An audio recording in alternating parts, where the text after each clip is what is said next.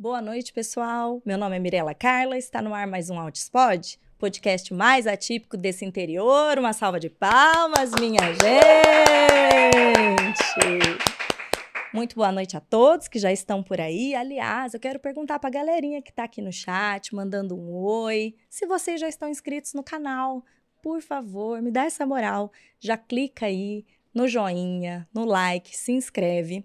Quanto mais movimentação a gente tiver por aqui, eu não canso de falar isso, né? Para a gente crescer essa nossa rede de apoio, eu preciso da participação de vocês com perguntas, compartilhamentos, né? O pessoal aqui, todo mundo falando, o YouTube vai entender a relevância desse assunto e vai entregar para mais e mais famílias. Eu lembro muito de mim na época que eu tive diagnóstico do Arthur, dando um Google em autismo, assim, extremamente perdida, e o quanto essa rede de apoio que eu tenho hoje mudou a minha vida, né? Então convido vocês a participar dessa rede de apoio que é o Autispod, né?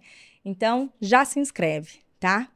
E mais um recadinho para vocês, mães e pais. Outra coisa que eu bato muito na tecla é que a gente, enquanto familiar, enquanto cuidador, a gente precisa assumir o protagonismo no tratamento dos nossos pequenos. Gente, isso de só levar e buscar em terapia, é, levar e nem saber o que foi feito, que habilidade que está sendo estimulada, o que, qual é o programa né, de intervenção do nosso filho, isso não, não cabe mais, nunca coube, hoje menos ainda. É imprescindível que a gente entenda coisas mínimas do desenvolvimento dos nossos pequenos, né? E tomar as rédeas para fazer as estimulações em casa. Então, tem que se capacitar, tá? E aí, os nossos parceiros aqui do Altispod, e é com muita responsabilidade que eu recomendo para vocês o curso do Dr. Tiago Castro da Dani Freitas, ABA e as terapias do autismo. Esse curso está muito completo, tem mais de 100 horas aulas, mais de 10 profissionais envolvidos na produção de conteúdo, com a visão de pais, minha gente. Se vocês não conhecem esses profissionais, Dr. Tiago, ele é pediatra, especialista em autismo, pai de autista, Dani Freitas, uma mente genial que ela tem, é autista, mãe de autista, especialista em autismo. E na verdade eles se juntaram para esse projeto pessoal, assim, de unir a parte profissional com uma visão de mãe e pai, sabe? A gente busca muito profissionais, então assim, a criança tem distúrbio de sono, seletividade alimentar, questão sensorial, questão motora, é, com profissionais específicos para cada área, mas a gente volta para casa com o nosso autista por inteiro, né? Não dá para fragmentar e a gente precisa entender minimamente todo esse funcionamento para conseguir ajudar nossos pequenos. E aí foi com esse olhar de pais que eles tiveram aí, que eles incluíram essas disciplinas no estudo. Por isso que ABA e as terapias do autismo. Então, dê uma olhadinha, vai ficar aqui o QR Code. Só você apontar a câmera do seu celular ali que já abre, ou o link, o Juninho vai colocar aqui o link para vocês de inscrição também dá uma olhada em tudo que esse curso promete. E o material feito pela Dani Freitas tá incrível. Pra gente, leigo, mãe, pai, vó, sabe? É, material para você conseguir fazer avaliação de habilidades do seu filho, avaliação de barreiras de aprendizado, né? Traçar um plano de intervenção, as estratégias todas, como você fazer esses registros pra gente que é leigo, não tem nenhum especialista por aqui, do lado de cá, pelo menos, né? Então, fica a minha dica. E bora ao nosso bate-papo da noite. O tema de hoje é sempre muito pedido. A gente já abordou algumas vezes, mas sempre com, com visões diferentes, papéis diferentes, porque não se esgota, né? A gente vive os desafios do autismo todos os dias. Não tem, não tem férias para nós, pais, não tem férias disso. E o autismo severo, a gente sempre fala muito do autismo leve, né? Mas e aí? E quando fica adulto, como é que funciona? Quais são os maiores desafios dessa maternidade, né, de um autista adulto no nível 3 de suporte?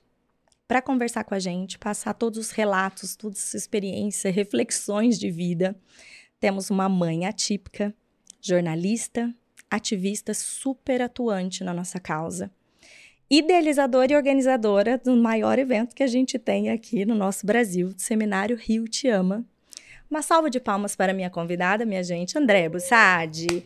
Seja muito bem-vinda, Andréia. Boa noite. Obrigada. Até o fone caindo. Boa noite, viu? Muito obrigada pelo Boa convite noite. de participar aqui com a gente, ceder esse teu tempinho nessa agenda turbulenta. Ainda meio que vésperas de seminário, vésperas de evento, com mil coisas acontecendo. Então, obrigada por estar aqui, viu? Eu que te agradeço. Já tem muita gente aqui no chat dando oi, boa noite, no bate-papo, muita gente aqui já participando. E Andréia, eu quero começar, né, conversando com você, em em off, você me disse, já tenho mais aí de duas décadas vivendo o autismo, né? Você é mãe do Gabriel, tá com 23 anos, Gabriel. Sim, 23. E, 23. E da Rafa, a Rafaela, ela tem que idade? 31. 31. E aí, como é que foi para você isso? Como que aconteceu o diagnóstico do Gabriel? né? Quando você começou a perceber esses sintomas? Conta um pouquinho pra gente. Então, a, o Gabriel, ele é, é sempre a mesma história, né? É, ele começou a falar e depois ele teve aquela regressão, parou de falar. Tá. E o pediatra falava que ele iria falar, sempre também, né? Até hoje acontece isso, do pediatra atrasar o diagnóstico. Aí o Gabriel entrou na escola e aí a psicóloga pediu que eu levasse ele no aneuro. Ele tinha dois anos e meio. Tá. Aí aqui no Rio de Janeiro também naquela época, até hoje também, agora já tem muito muito mais tratamento, né? Terapia em aba. Na época do Gabriel não tinha muita coisa. E aí eu levei numa médica, numa neuro, e ela é, me indicou uma fono. Com dois anos e meio, ela não deu o diagnóstico. Ela falou que eu, que eu é, voltasse quando ele tivesse três anos, mas me indicou uma fono. E o, o legal dessa fono, Mirella, é que eu, eu ficava junto, eu assistia sessões, então eu legal. aprendi muita coisa com ela. Até hoje eu faço coisa, mais de 20 anos, eu faço coisa que, que eu aprendi com ela. Você vê eu como vejo é importante, né? Não fazem assim, que eu vejo, né? Assim, tipo assim, eu, quando o Gabriel começou a falar, eu, eu perguntava 30 mil vezes a mesma coisa. E aí, na, ele, eu, eu lembro que foi assim, eu estava dirigindo, eu ficava, Gabriel, quer ir no McDonald's? Quer ir no McDonald's? Quer ir no... Eu estava 30 vezes. Aí eu ouvi uma vozinha lá atrás, quer. Então, é, foi legal isso, que eu, eu, na minha época, nessa época, não tinha né, tudo que tem hoje. Sim. Mas, assim, eu aprendi com ela. Então, isso que você falou das mães, até eu acho que mãe, que a gente fica muito mais tempo com os filhos, né? que os terapeutas, então a gente tem que aprender e tem que se capacitar. Não tem outro jeito, né? Não tem outro jeito. Não, e isso, assim, quantas histórias que, que as famílias ficam perdendo muito tempo de profissional em profissional, né? Atrasa o diagnóstico, ou não dá o diagnóstico correto, então não passa as informações adequadas do que tem que ser feito. Se não são as mães, as famílias, assim, para tomar essa dianteira, não vai. Não vai, né? Então, isso de. E muito bacana isso que você conseguia entrar na, na sessão. Hoje, muitos, né, a gente sabe de muitas terapias aí que às vezes não autorizam a mãe entrar ou dificultam esse acesso, né? Eu, eu mesma, nas terapias do Arthur, nunca fui de ficar, mas não por ser impedida disso mas porque o Arthur se distraía demais comigo. Ele começa a fazer gracinha, ele se perde, perde o foco. Então ele sempre rendeu mais se eu não estivesse ali, né? Mas eu sempre soube o que estava sendo feito, né? As habilidades que estavam sendo trabalhadas e que e eram sempre me dado um feedback porque eu dava continuidade disso em casa. Né? Imagina fazer fono uma vez por semana. Você acha que isso ia fazer a diferença? claro que fez o trabalho dela, mas tudo que ela me passava. Então a gente em parceria ali, né? Ó, oh, Mirella, a gente está trabalhando tais fonemas. Ó, oh, se você fizer dessa forma, acho que é uma abordagem melhor, que você consegue mais engajamento. Isso com qualquer outro profissional, né? Eu imagino que você tenha passado muita dificuldade, né, Andréia? Se a gente for pensar, se hoje as mães ainda passam, eu imagino você tanto tempo atrás, né? É, não, o que eu vejo é que assim o, os problemas continuam. Continuam. Meu filho com vi, meu filho com cinco anos ele estudou, coloquei ele numa escola. É assim que eu tive o diagnóstico, com dois anos, três anos mais ou menos, eu tirei ele dessa dessa escola, uma escolinha, né, um jardim.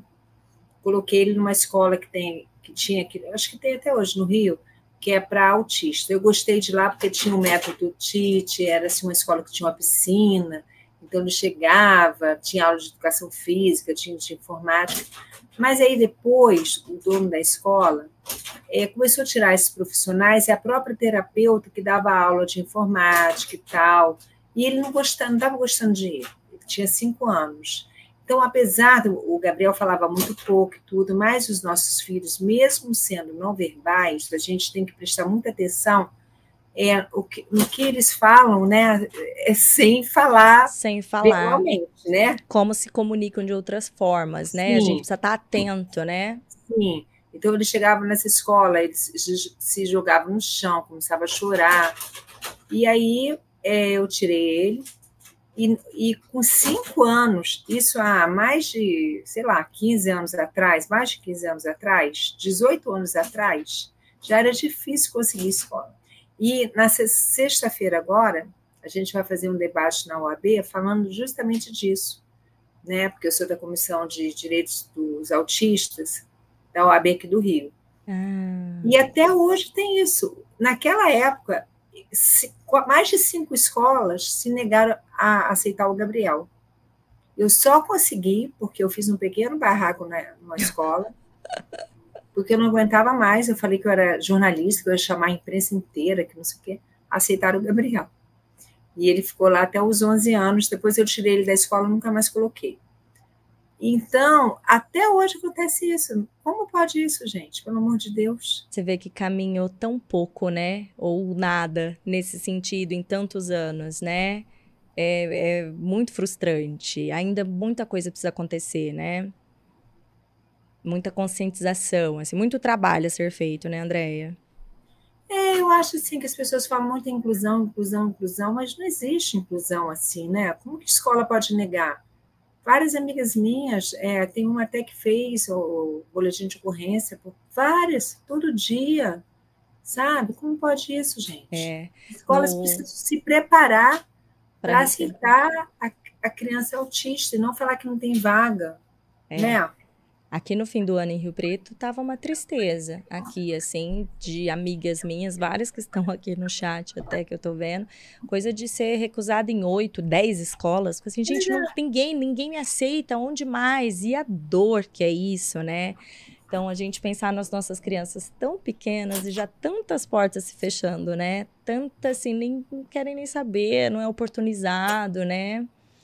É, isso da, das escolas, acho que é a grande dor né, das famílias atípicas, a questão da escola. Eu até comentei aqui que tempos, alguns dias atrás, uma amiga minha médica, aqui também, a Renata Ferreira, é, contando o depoimento de uma mãe que aí o filho tinha terminado assim o ginásio, sabe? E ela assim, ai, ufa, chega, acabou, não quero mais saber disso. Quer dizer, foi anos de tortura na vida da criança e do adolescente, enfim. Então, assim, colecionando frustrações, né? E aí disso, você, você falando do diagnóstico, você disse que veio com que idade? Com três anos. Dois anos e meio. Dois anos e meio. Nessa época, você já tinha dimensão do grau do autismo? Você entendia sobre comorbidades, né? Assim, desse combo todo que é o autismo? Ficou claro para você na época ou não? Olha, eu vou te falar uma coisa. Quando eu fui nessa médica, o nome dela é a doutora Carla Gicovati, que deu o diagnóstico para ele. Muito boa médica. Ela não deu o diagnóstico com dois anos e meio. Eu nunca tinha ouvido falar em autismo. Aí, na hora que ela falou: olha, vocês voltem quando ele tiver. Daqui, ele, é, final do ano, né? Era seis meses depois. Aí eu, eu virei para ela e falei: ele é autista? Eu nunca tinha ouvido falar de autismo na minha vida. Eu acho, o Mirella, que a gente nós somos preparadas, sabe? Porque é, ser mãe atípica não, não é fácil. Não. E eu vejo tantas pessoas com, com neuro, assim, mães né, de filhos, tem filhos neurotípicos, e, e reclamam de tão poucos, sei lá, tantos poucos motivos para reclamar. Sim. E a gente, a gente, se a gente quisesse reclamar, vou te falar. Nossa. Seria é. o dia inteiro, né? A fila não tem fim, né? Não é? Sim. Aí, Mas, assim, hum. essa experiência que eu tive nessa escola, que era de autista, eu acho que para mim foi muito assim, foi muito chocante. Por quê? Porque lá tinha o pai desse, um rapaz autista, que hoje deve ter mais de 40 anos. Ele montou essa escola para o filho dele. E aí eu ia buscar o Gabriel, tinha autista lá muito severo, autista assim, que a mãe chegava e o filho não reconhecia a mãe. Então aquilo para mim e assim, outras histórias que eu ouvia, que crianças que ficavam com babá, que a babá ia embora, e a, a criança parava de comer, parava de se alimentar, não queriam mais ir para terapia. Aí tudo assim, eu acho que eu aprendi ali o que eu não queria para o meu filho. Então eu acho que não tive tempo para ter luto, para ficar em luto, para ficar pensando. Eu tive que, como a maioria, né, tem que correr atrás para a gente é, é, conseguir é, tratamento, né? E assim um futuro melhor, né? Então aquilo assim, eu, eu lembro que esse menino, eu, ele, a mãe chegava para buscar ele e ele assim não reconhecia a mãe, ele era filho único, ele é filho único. Então eu pensava, gente, o que eu não quero é chegar para buscar meu filho e ele não me reconhecer. Então assim, eu é, a perspectiva era diferente, né? Então, você estava vivendo uma realidade com tantas realidades muito mais duras que a sua, que não, até é, você aliviou o impacto. É, eu nem digo que a minha realidade fosse assim, minha realidade estava no início do que ia ser depois. Estava começando a ter uma realidade. Mal sabia o que, que te esperava eu, pela frente. Eu, eu não queria aquele futuro, entendeu? Sim ele estava com três anos, três anos e pouquinho. E ali já tinham de 11, 12 anos. Então, eu não queria aquele futuro. Entendeu? Entendi. E aí, bom, se naquela época sabia pouco, acredito que até sobre o autismo e até mesmo sobre o Gabriel você foi conhecendo ao longo do caminho, né? É. Vem um especialista, vão aparecendo as dificuldades, aí você pontualmente busca um, aprende uma coisa, abre mais a cabeça para outra, né? Ele, ele sempre foi, ele, ele fala algumas palavras, né, André? Como que é a comunicação dele? Então, ai meu Deus, eu saí do foco aqui. Saiu, não tem problema. Melhorou, né? Isso, aí, tá, no, tá é... tá enquadrada. então, ele fala ele não fala muito, não, mas ele fala.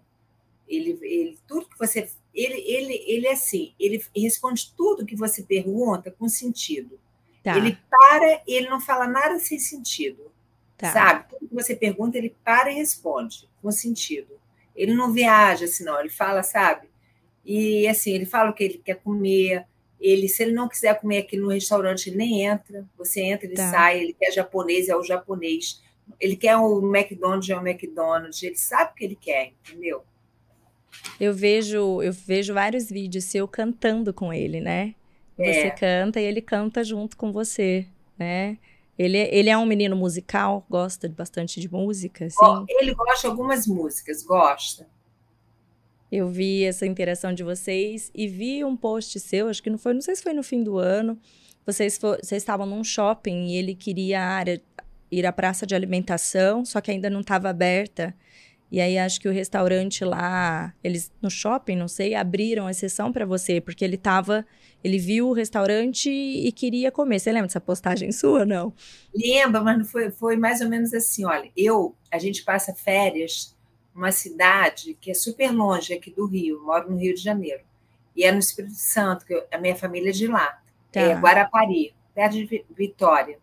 Tá. E aí, é, são mais ou menos nove horas de viagem até o Rio. E a gente para em Campos, que é metade da viagem. E nós tá. chegamos em Campos antes do meio-dia. E o shopping só ia abrir meio-dia. E aí eles abriram, o Gabriel estava com fome, né? Aí o, o, o, segurança lá, assim, mas nem, sabe, foi assim, ele, não, aí a gente Tudo entrou, bem, a gente abre, faltava, eu vi. Faltavam 11 minutos, aqueles 11 minutos que você ia ficar ali, desesperado. Sim, que para a gente, com o filho autista, é. aquilo ali ia ser assim, o precursor, né, de um, sei lá, da metamorfose que fosse acontecer, né? E aí aliviou é. ali para vocês. Eu vi isso, você agradecendo, eu repostei também lá e é, eu acho que você ainda fica. Você, você encontra muitas gentilezas ainda, assim, Andréia? Você se depara? Mas, vou te falar uma coisa. eu só encontro gentileza. É. Ontem, ontem, eu vou te falar, ontem eu fiquei até emocionada, sabe? Porque eu fui, fui é, no consulado americano com o Gabriel para é, renovar o visto dele. E aí tinha entrevista e aquelas filas quilométricas, eu ainda, a gente chegou atrasado, aí meu marido ficou, ah, não vai deixar entrar, que era, era sete e meia lá, nós chegamos quase oito horas, porque o trânsito do Rio de Janeiro é assim, né? De uma hora para outra para tudo e você se atrasa. E aí eu cheguei e falei pro, pro guarda, né? Tinha uma fila enorme lá, na, do lado de fora. E aí o guarda falou, eu falei, olha, meu filho é autista, a gente se atrasou, ele não pode deixar, olha, me passou na frente de todo mundo. Aí nós entramos, aí tinha uma fila que, que era para mostrar o passaporte, aí só entrou eu, né? Só podia entrar uma pessoa. Eu entrei com o Gabriel. Aí mostrei o, aí a, o guarda, né? Eu fiquei na fila, mas era a primeira fila, tinha três filas. Aí o guarda, eu falei, olha, eu chamei o guarda, falei, olha, eu não sei se ele vai ficar tanto tempo nessa fila. Era assim, tava um monte de volta a fila. Eu tinha umas 30 pessoas na minha frente. Aí, e era só a primeira fila. Aí ele foi, falou assim, não, peraí. Aí foi lá, me chamou, aí passou na primeira fila que passou na frente. Aí foi, mostrei o passaporte tal. Aí tinha entrevista com a americana, né, que faz entrevista. E aí ela, aí o fui para outro lugar. Aí o guarda falou: espera aqui um pouco. Aí veio a moça, a outra guarda. Aí, aí ela falou assim: peraí, daqui a pouco ela para uma, uma fila maior ainda. Aí fala para todo mundo, acho que ela falou em, em voz alta para ninguém falar nada com ela. Aí ela falou assim: olha, eu entendo a situação, a sua situação, pode esperar aqui que a próxima pessoa que sair vai, vai ser você. Aí eu fui. Aí tinha, menina, tudo tem que. Nada pode ser muito fácil, tem que ter sempre uma, uma emoção. Aí tinha que fazer o. É, colocar o, a digital, né? O Gabriel digital dele é, é horrível, igual a minha. Então eu colocava a Não mão direita, a americana falava quatro, os quatro, aí colocava os quatro dedos da mão direita, quatro dedos da esquerda, e polegar e tudo de novo. Então, assim, eu fui super bem tratada. Aí no final ela teve maior paciência, porque a gente colocava a mão, tirava a mão, não sei o quê. Então, assim, eu acho, sabe, que eu não sei. Eu, eu, eu vejo botão muitos posts, as pessoas reclamando de tudo. Eu não tenho nada para reclamar nesses 23 anos. Só encontro. Eu não sei se eu só. Sabe, eu acho que. Não sei. Eu só vejo, eu só tento também ver tudo, as pessoas do bem, as coisas do bem, o Gabriel sempre, na hora do aperto, sempre tem uma pessoa que ajuda, sabe? Mesmo quando ele era pequeno, agora o comportamento dele é excelente, não tenho nada que reclamar. Mas mesmo naqueles tempos que ele que era mais difícil. Da adolescência, que foi muito difícil. Sempre tinha uma pessoa para ajudar. Para auxiliar. É. Mais histórias boas. É, eu me lembro uma vez que ele tinha a adolescência dele foi muito difícil, muito. Ele começou com, as, 11 anos a, a se autoagredir. Tá. Então, Os hormônios, né? Eu ia perguntar isso na adolescência, não, a questão dos hormônios, é, será que não? Eu não sei nem, Mirella, se foi hormônio. Foi assim, ele estava nessa escola que eu fiz o pequeno barraco para ele entrar, tá. só que ele tinha 11 anos e ele até hoje não aprendeu, ele não conseguiu... Alfabetizar. É, é então, ele estava no quinto ano e as crianças já estavam né, naquela fase de rodízio de professor, né? E ele estava lá. E aí ele começou a se autoagredir, ficava dando tapa assim, ó, na cabeça. Tá. Eu nunca vi um, um autista. Assim, o Gabriel melhorou muito hoje em dia, sabe? Você viu pelos vídeos, né? Sim. E nessa fase, eu nunca vi nenhum autista tão severo como ele. Ele ficava Olha. o dia inteiro dando tapa na cabeça dele. E aí, nessa época, não tinha assim, um, um neuro é, no Rio de Janeiro que eu conhecesse. Assim, eu ia para São Paulo com o doutor Marco Mercadante, que era o, o maior especialista de autismo no Brasil. Até a filha dele vai vir, Marina, acho que é Marina o nome dela, Mercadante. Marina ou Mariana Mercadante? Mariana. Acho que, acho que é eu, vi no, dos participantes é. de palestras. E aí ele falou: olha, é baixa estima. É, aí ele pediu que eu tirasse ele da escola, eu tirei ele da escola com 11 anos, nunca mais coloquei, e comecei a fazer terapia.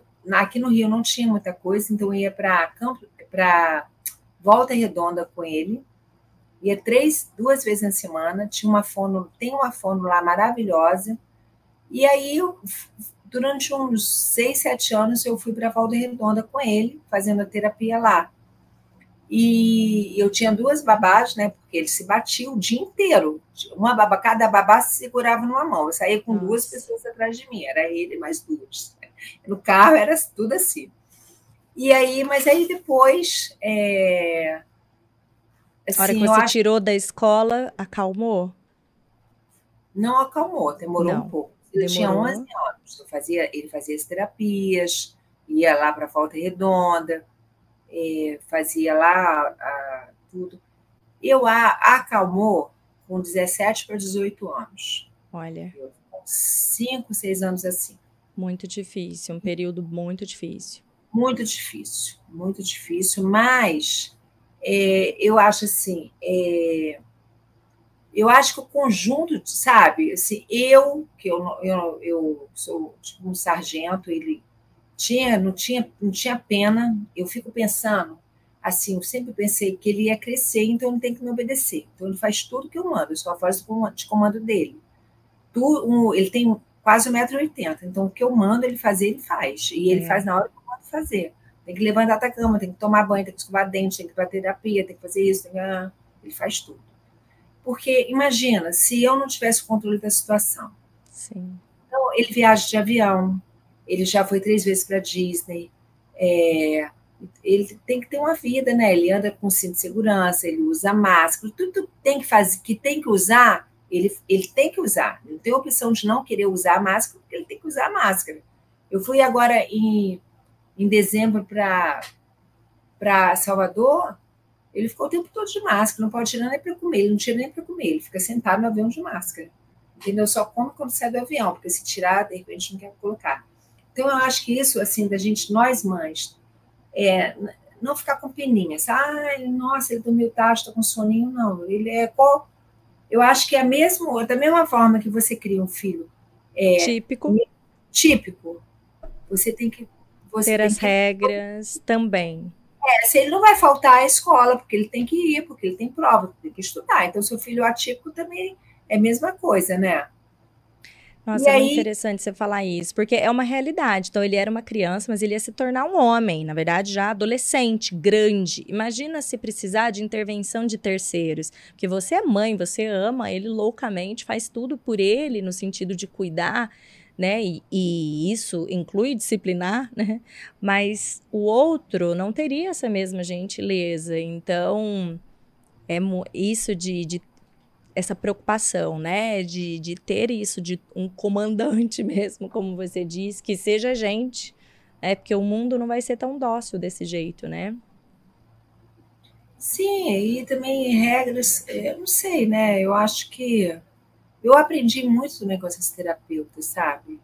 Ele, assim, com, quando ele estava nessa escola, é, me indicaram uma psicanalista. E eu acho que é assim, ele, ele ficou uns três, quatro anos, mas eu aprendi muita coisa com ela, até a parte sexual, entendeu? Ela, ela me ensinou assim: você não nunca dá banho nele sem roupa, sempre com roupa. Não, não dá banho sem roupa. Quando ele fizer, for no banheiro, quiser fazer pipi, uhum. não, Ai, meu Deus, posso falar que eu vou falar, né? Porque é normal. Sim, não, é lógico, é fisiológico, né? A gente está aqui porque, na verdade, o autismo em adolescente e adultos envolve isso, a fisiologia, Sim. parte da sexualidade, é. né? De hormônios e tudo mais. Então, pode falar, fique à vontade. Então, então essa, essa psicanalista, ela me ensinou muito, e, eu, e tudo que ela me ensinou, até hoje eu faço, sabe? Ela falava, quando ele vai, for no banheiro fazer xixi, deixa ele fazer xixi no banheiro inteiro deixa, não fica segurando o piruzinho Você segurando, né? Porque é, ele tem a autonomia você... do corpo, né? Não, não, ele não tem, assim, eu não sei. Meu filho, assim, ele vai no banheiro e ele tenta lá acertar lá o vaso, mas se não acertar, você não, não deixa fazer xixi no banheiro inteiro. Ela sempre falou isso. É, não fica segurando, porque é pequenininho, né? Faz xixi aqui no vaso. Aí, e ajuda e tal. Tá. É, deixa. Para não dar esse suporte. É. E a questão também do, do, do banho, né? Que tem muitas mães que, ah, é pequenininho, mas eu nunca dei banho sem roupa. Põe uma roupa velha, um short, uma blusa e vai dar banho nele. Porque, e não fica trocando de roupa também na frente dele, não troco de roupa na frente dele. É, e também é, essa questão, né, que até no, no a gente fez o, o, foi muito legal e ela vai vir agora no, no seminário, que é a Cíntia é, Galhardi, tá certo? Eu acho que você acho sabe que é mais é que eu. Acho que é isso, que ela vai falar sobre a sexualidade, o é. autismo, é, né? Gente, a palestra dela é muito boa, muito boa, gostei muito, muito mesmo. Porque, assim, coisas que a gente não pode fingir que não vai acontecer, que vai acontecer, né? Não, é, sim, vai acontecer. Faz parte de estar vivo. Para não sim. acontecer só se não estiver, e não é o que a gente quer, então... É, aí o Gabriel, o, isso aí eu aprendi também. Se ele quisesse ficar é, se masturbando, tinha que ter um lugar. Um e lugar propício. Isso. Então você pode ir lá, aqui no meio não, lá que é o lugar para isso. E aí isso aí ele, né? Ele que, que descobriu isso, descobriu. Sim. Ele pegava uma coberta, ele pega até hoje. Ele pega uma coberta, aí a babá na época falava que era a Roberta. Pega lá a Roberta. e aí ele, ele ia para o quarto dele. Sempre no quarto dele até hoje. Por quê? Porque ele via uma cama no shopping, achava que podia. A cama, tá. Uma vez a gente foi no shopping em Miami, ele achou que aquela cama ele podia namorar. Então cama, qualquer pode. cama. E aí não, é. não é, né? Para é. discriminar o lugar para isso. Eles não têm essa noção. Sim. Então acho assim, eu já ouvi história de menino que fica assim se roçando em mesa na sala. Aí fica chato isso, né? Porque Sim as pessoas não, não, não entendem, né? E também nem é para entender, porque não é para fazer isso, né? Tem que ser no quarto, sei lá, em outro lugar, no banheiro. Uhum, no, isso. Teve uma, um, um podcast aqui com o Dr. Tiago Lopes, lá do Instituto Farol, e ele falando exatamente isso, dessas gestões de comportamentos inapropriados, que isso existe, é saudável que aconteça, o que a gente tem que fazer é direcionar né, um lugar apropriado, isso da compreensão de que tem que realmente estar vestido. Isso que você disse, né, de não não tomar banho sem roupa com a criança e tal. Eu sempre tive muita preocupação no sentido de o dia, se algum adulto ficar pelado na frente do Arthur, tem que ser um negócio tão forte, tem que causar estranheza. Porque se isso acontece dentro da nossa casa, talvez ele não vai conseguir fazer distinção isso fora. Então tem que ser uma coisa tipo, não, não é para ficar aqui, todo mundo pelado, são partes íntimas, né? Você tem que se resguardar, então estar vestido e tal. Porque é justamente isso, às vezes a compreensão deles não vai ser do local e enfim, quando pode ou não pode, então a gente precisa ir traçando esses limites para eles, né? Eu lembro que, principalmente o período que o Arthur não era verbal, ele era muito pequenininho, e, e, eu tinha muito medo disso, de tocarem nele, ele deixasse tocarem. Eu tinha uma preocupação muito grande de torná-lo autônomo o mais rápido possível, minimamente que fosse, mas por, por conta disso. E foi uma época que eu gente baixei esse decreto lá em casa. Ninguém fica sem roupa na frente dele, justamente porque não é para normalizar. Porque se isso acontecer em qualquer outro lugar, tem que assim, acender a luzinha vermelha na cabeça dele, do tipo, o que, que é isso aqui? Né? Esse adulto, sem roupa, pelado, não. Então, e a gente precisa ter todas essas preocupações, porque é bem isso, quando é pequenininho é tudo mais perdoável, depois eles vão crescendo. É, mas eu, é, mas eu nem digo assim, eu nem, nem digo dessa parte, eu digo assim, é, é, da parte da sexualidade, entendeu? Dele, assim, é, entender, né? É, Do corpo é, dele, né? Se conhecer sim. o corpo, o próprio corpo. São tantas questões, né, André? A gente, assim, acho que vai acontecendo, a gente vai se preparando conforme dá, né? Por isso, isso das mães, a gente estudar, se capacitar, buscar rede de apoio, porque essas fases vão acontecer, né? E a gente precisa ir se preparando para acolher e conduzir da melhor forma. Porque no fim das contas, tudo, assim, grande parte resume a comportamento. E é o que a gente vai modelando com eles o tempo inteiro comportamentos, né? Um repertório de comportamentos que a gente vai criando para eles, né? Quando, quando você começou com o Gabriel, já se falava aba, igual hoje falou autismo, aba, Na época também era assim? Já? Já. Aqui no Rio não tinha, não. Aqui no Rio só tinha uma psicóloga. Aí eu fiquei na fila esperando ela, né? Ela estava fazendo mestrado, doutorado, mestrado. E ela atendeu ele por pouquíssimo tempo. Ela tinha uma fila de espera enorme. Aí um dia ela chegou aqui em casa. Ele estava também na adolescência, esse período bem complicado, né? Ela atendia em casa. Aí ela chegou aqui, me encontrou na porta e falou assim: Olha, eu vou dar, vamos dar alto Gabriel. Eu é? É, você tem que levar ele lá para o NEC em Boston. Ah, tá bom. E lavou as mãos e foi é. embora. Entendi. Quais terapias? E aí eu fui para essa, eu fui para essa fono, o nome dela é Érica.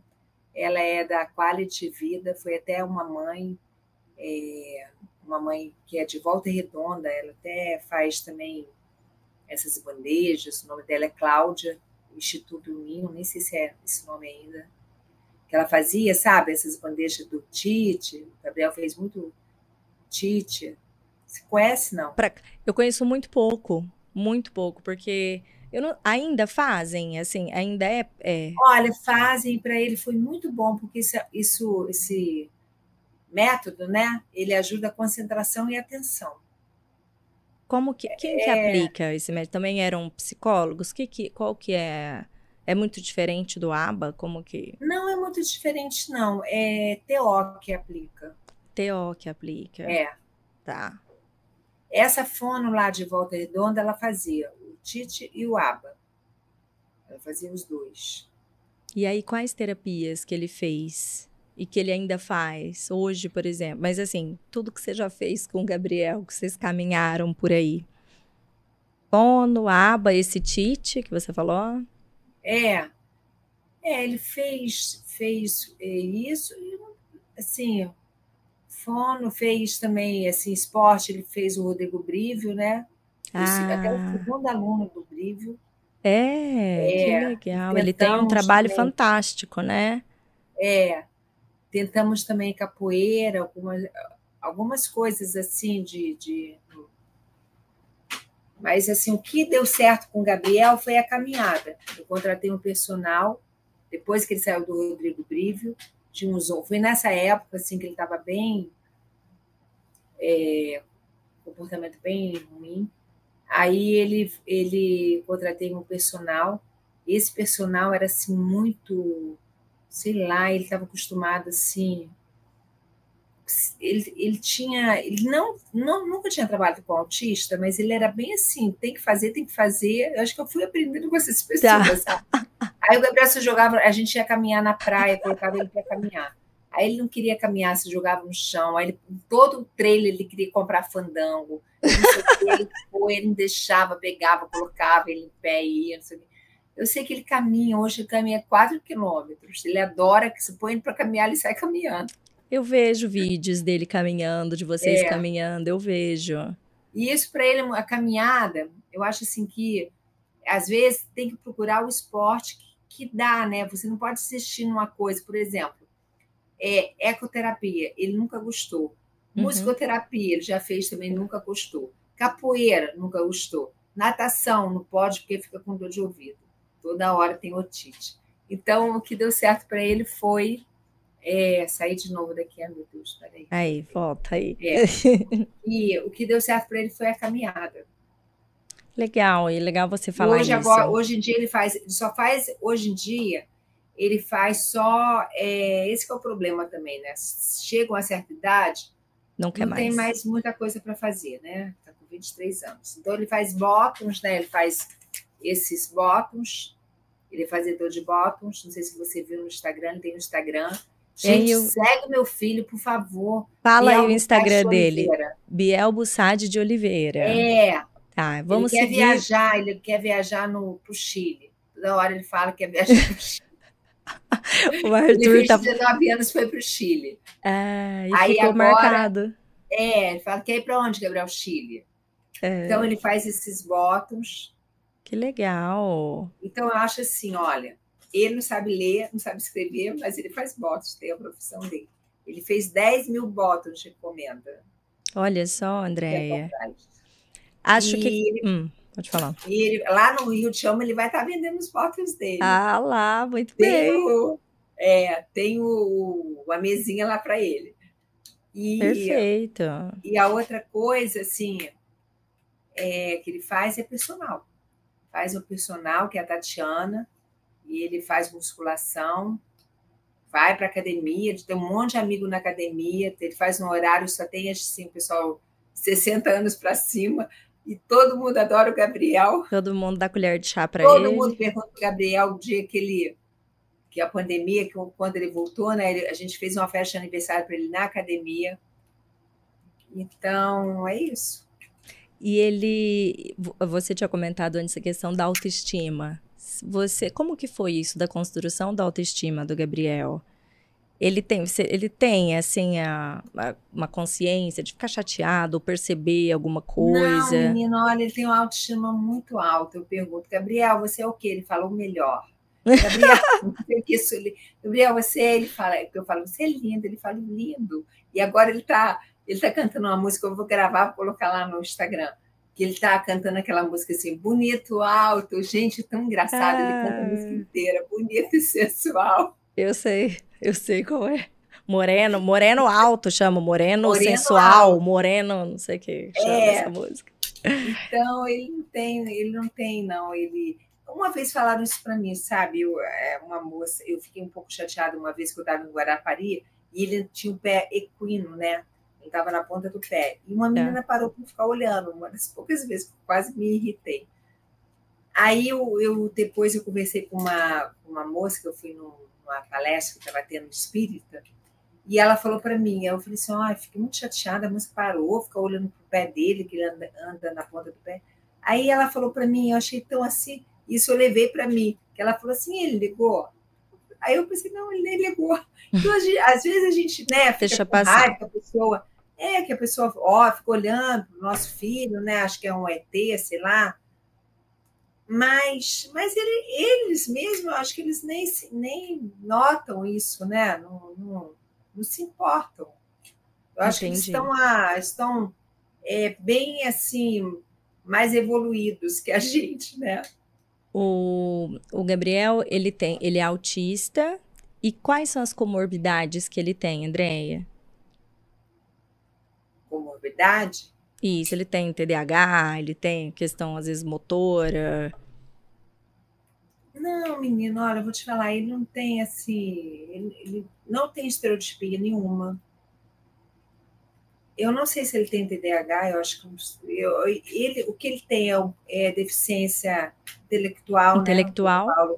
É, o doutor Paulo falou que quase todo, a maioria dos autistas tem um pouco, né, deficiência. É muito comum estar tá associado ao autismo, né, é. deficiência intelectual. E com 22 anos, ele nunca teve convulsão, ele começou a ter convulsão, com 22 anos. É, é mas chegou a ser pior. epilepsia? Chegou a fechar esse quadro de epilepsia? Ou parou, continuou? Como que foi? Então, olha, foi assim. Ele estava tomando café, ele não queria comer nada e ele simplesmente caiu da cadeira e, e ficou caído. Levei para o hospital, fez todos os exames, aí todo mundo já falou que era do autismo, que era é, é, convulsão, epilepsia, né? Uhum. E aí ele tinha tido é, Covid, não sei se foi o Covid. Aí eu mandei, falei com o doutor Paulo, mandei o resultado e tal. Eu fiquei desesperada, porque, gente, olha, não tem nada comparado com convulsão. É a coisa Muito assustador, né? pode existir no planeta isso. Aí o doutor Paulo viu os exames, né, e tal, e a, o Mé, ele veio também aqui, um especialista muito bom no Rio de Janeiro, maravilhoso. E aí o doutor Paulo também, ele falou, e os médicos, esse médico também falou que o Gabriel podia ter tido isso é, desde o primeiro ano de vida, porque ele tem, né, esse, fez a eletro, tudo, ele podia ter tido, ele nunca teve, teve com 22 anos. E depois aí, agora, no ano passado, é, trocou um medicamento, a médica trocou o medicamento dele para um medicamento que ele já não estava tomando, porque ela tirou o medicamento, que era um medicamento para ansiedade, E depois ele estava super bem, ficou um ano e dois meses sem ter é, a convulsão. convulsão. Aí ela falou: ah, vamos voltar, não sei o quê. Voltou com remédio. E aí ele teve de novo, três vezes. Nossa. Aí essas últimas foram piores, mas agora eu tirei também, mudei os remédios e a gente voltou porque estava dando certo, porque ficou um ano e dois meses sem ter. Sem né? ter. Mas vou te falar, esse fantasma da convulsão, você, assim, tem algumas amigas minhas que os filhos tinham. Eu tenho uma amiga minha que o filho teve 30 vezes num dia só, no dia do aniversário dele, dela. É, é muito, é horrível, gente, horrível mesmo. Então, a convulsão para mim é mil vezes pior que o autismo. Então, aí ele faz acompanhamento agora medicamentoso e foi só aos 22 anos aparecer a primeira crise. Sim. Olha só. O, então, dele, autismo, deficiência intelectual, agora teve esses episódios convulsivos, né? É que eu falo, o, a questão do autismo é a complexidade, né, do desenvolvimento desse cérebro. São muitas coisas envolvidas, né? É, quando eu tive o diagnóstico do Arthur e me falaram autismo, eu não tinha a menor noção de todo esse combo que costuma vir junto, sabe?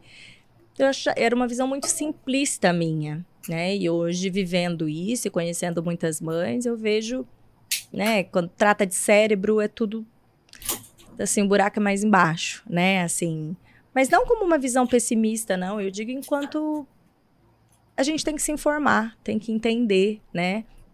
Eu... O do Arthur, é muito novinho ainda para saber, também não tem diagnóstico TDAH fechado. Tamo, agora que ele fez a primeira avaliação neuropsicológica dele, estamos esperando aí para o resultado, né? Ele tem questões motoras mais.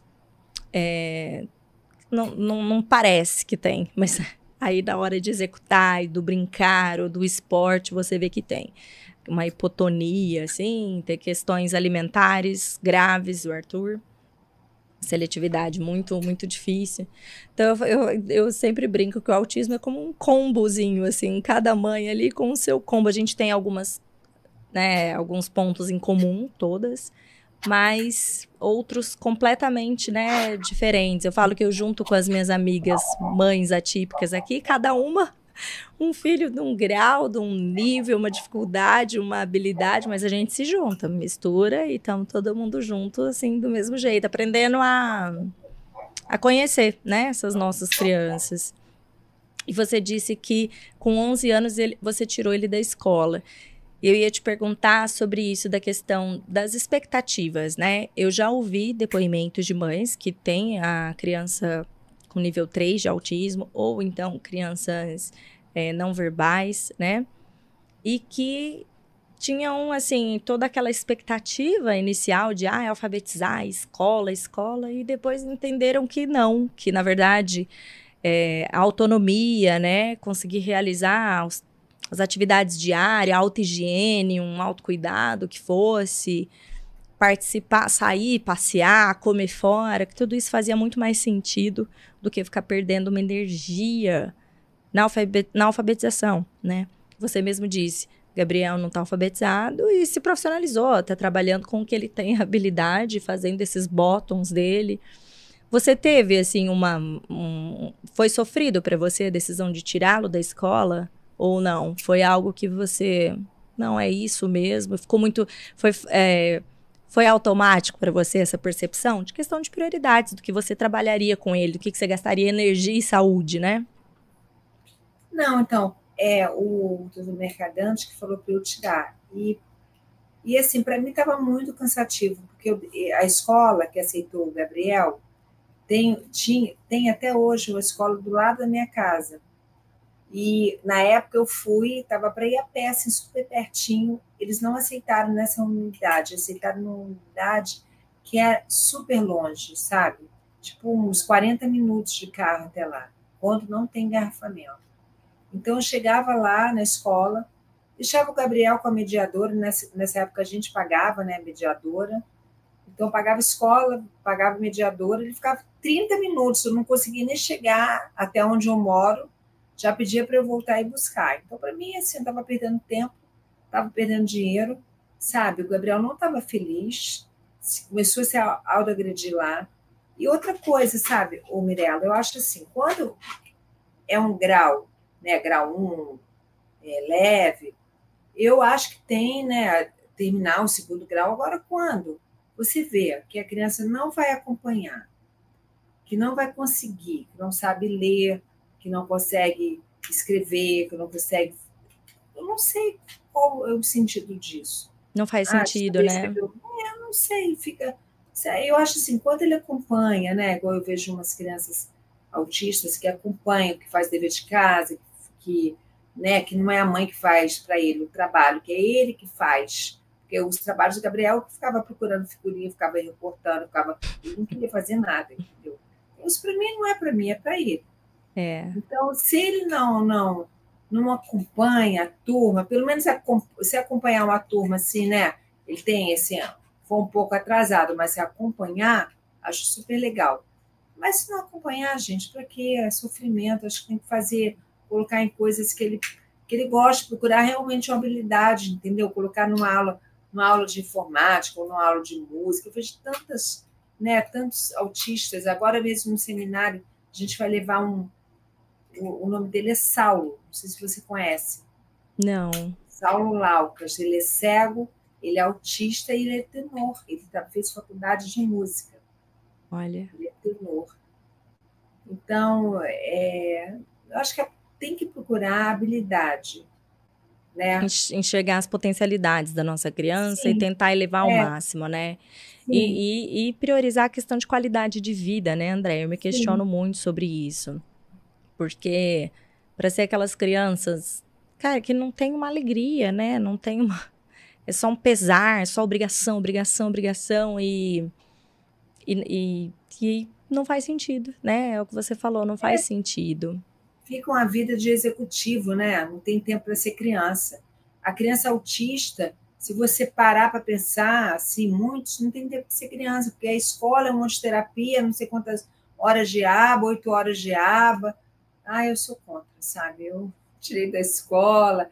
E eu vou te falar, ele, assim, para mim, é, ele, ele, como ele, ele não tinha mais escola, e assim, ele me acompanhava em tudo para levar a irmã para a escola, para o inglês, não sei o quê, ia para mercado, tudo, ele se comporta super bem, sabe? Ele vai no mercado, ele fica na fila, ele faz tudo, porque ele se acostumou. Então, a inclusão, a inclusão não tem que ser feita na escola.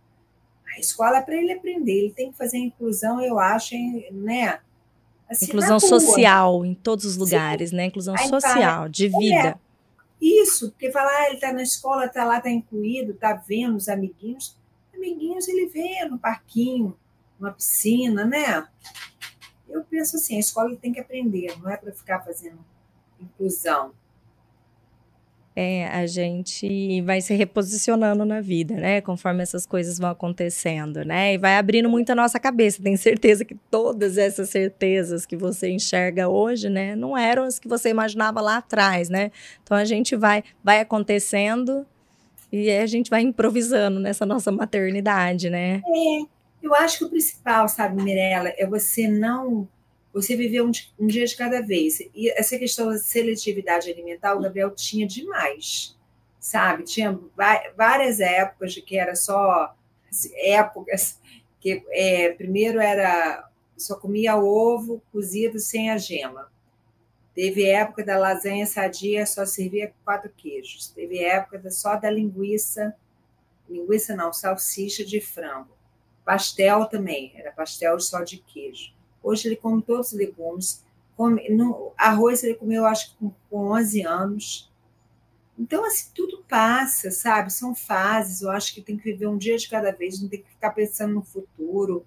Ficar pensando, ai meu Deus, eu vejo pessoas falando, ai, mas quando eu não estiver aqui, ai, gente. E se eu morrer, eu ia te perguntar se pois a é, maternidade é, te trouxe esse medo de morrer.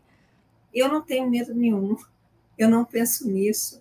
Eu acho que vai tudo vai dar um jeito, sabe? Eu, eu acho que vai ter uma pessoa. Olha, eu ouvi uma vez uma história, gente, da minha vizinha, que é. ela tem um primo que morava em Portugal e morreu a família inteira do primo em Portugal, não tinha ninguém. Aí uma, uma parenta que nunca tinha visto ele pediu para é, tomar conta, né? Ficar com ele. Bus é, buscou ele em Portugal e mora com ela. Eu acho que sempre vai aparecer alguém, sabe? Tem irmã, tem, tem, sei lá, tem, vai ter alguém para cuidar, sabe? Então acho que a gente não tem que ficar sofrendo por antecedência. Eu não sofro por antecedência. Por antecedência. A Rafaela, ah, pode falar. Tem um jeito. Né? A Rafaela e ele têm bastante tempo de diferença, né? Os é. dois. É. E, e ela, eu acredito que também tenha sido, assim, seu braço direito junto com ele nesse caminhar, né? Ela até se profissionalizou na área do autismo por conta do irmão, né? É. A Rafaela falava muito sem parar, ela fala muito. Então eu falo, a Rafaela, eu acho que a pessoa fala porque, porque ela fala, sabe? Ela fala e falava com ele. Mulher fala muito, né? Fala, a gente fala você bastante. Tem, você tem outros filhos ou só tem ele? Eu tenho só o Arthur, por enquanto. Mas ainda tenho vontade de ter mais. Mas por enquanto é só ele. É. Aí eu acho irmão muito bom, sabe? Eu acho que irmão, assim, ajuda muito, sabe? Até pra gente é bom, sabe?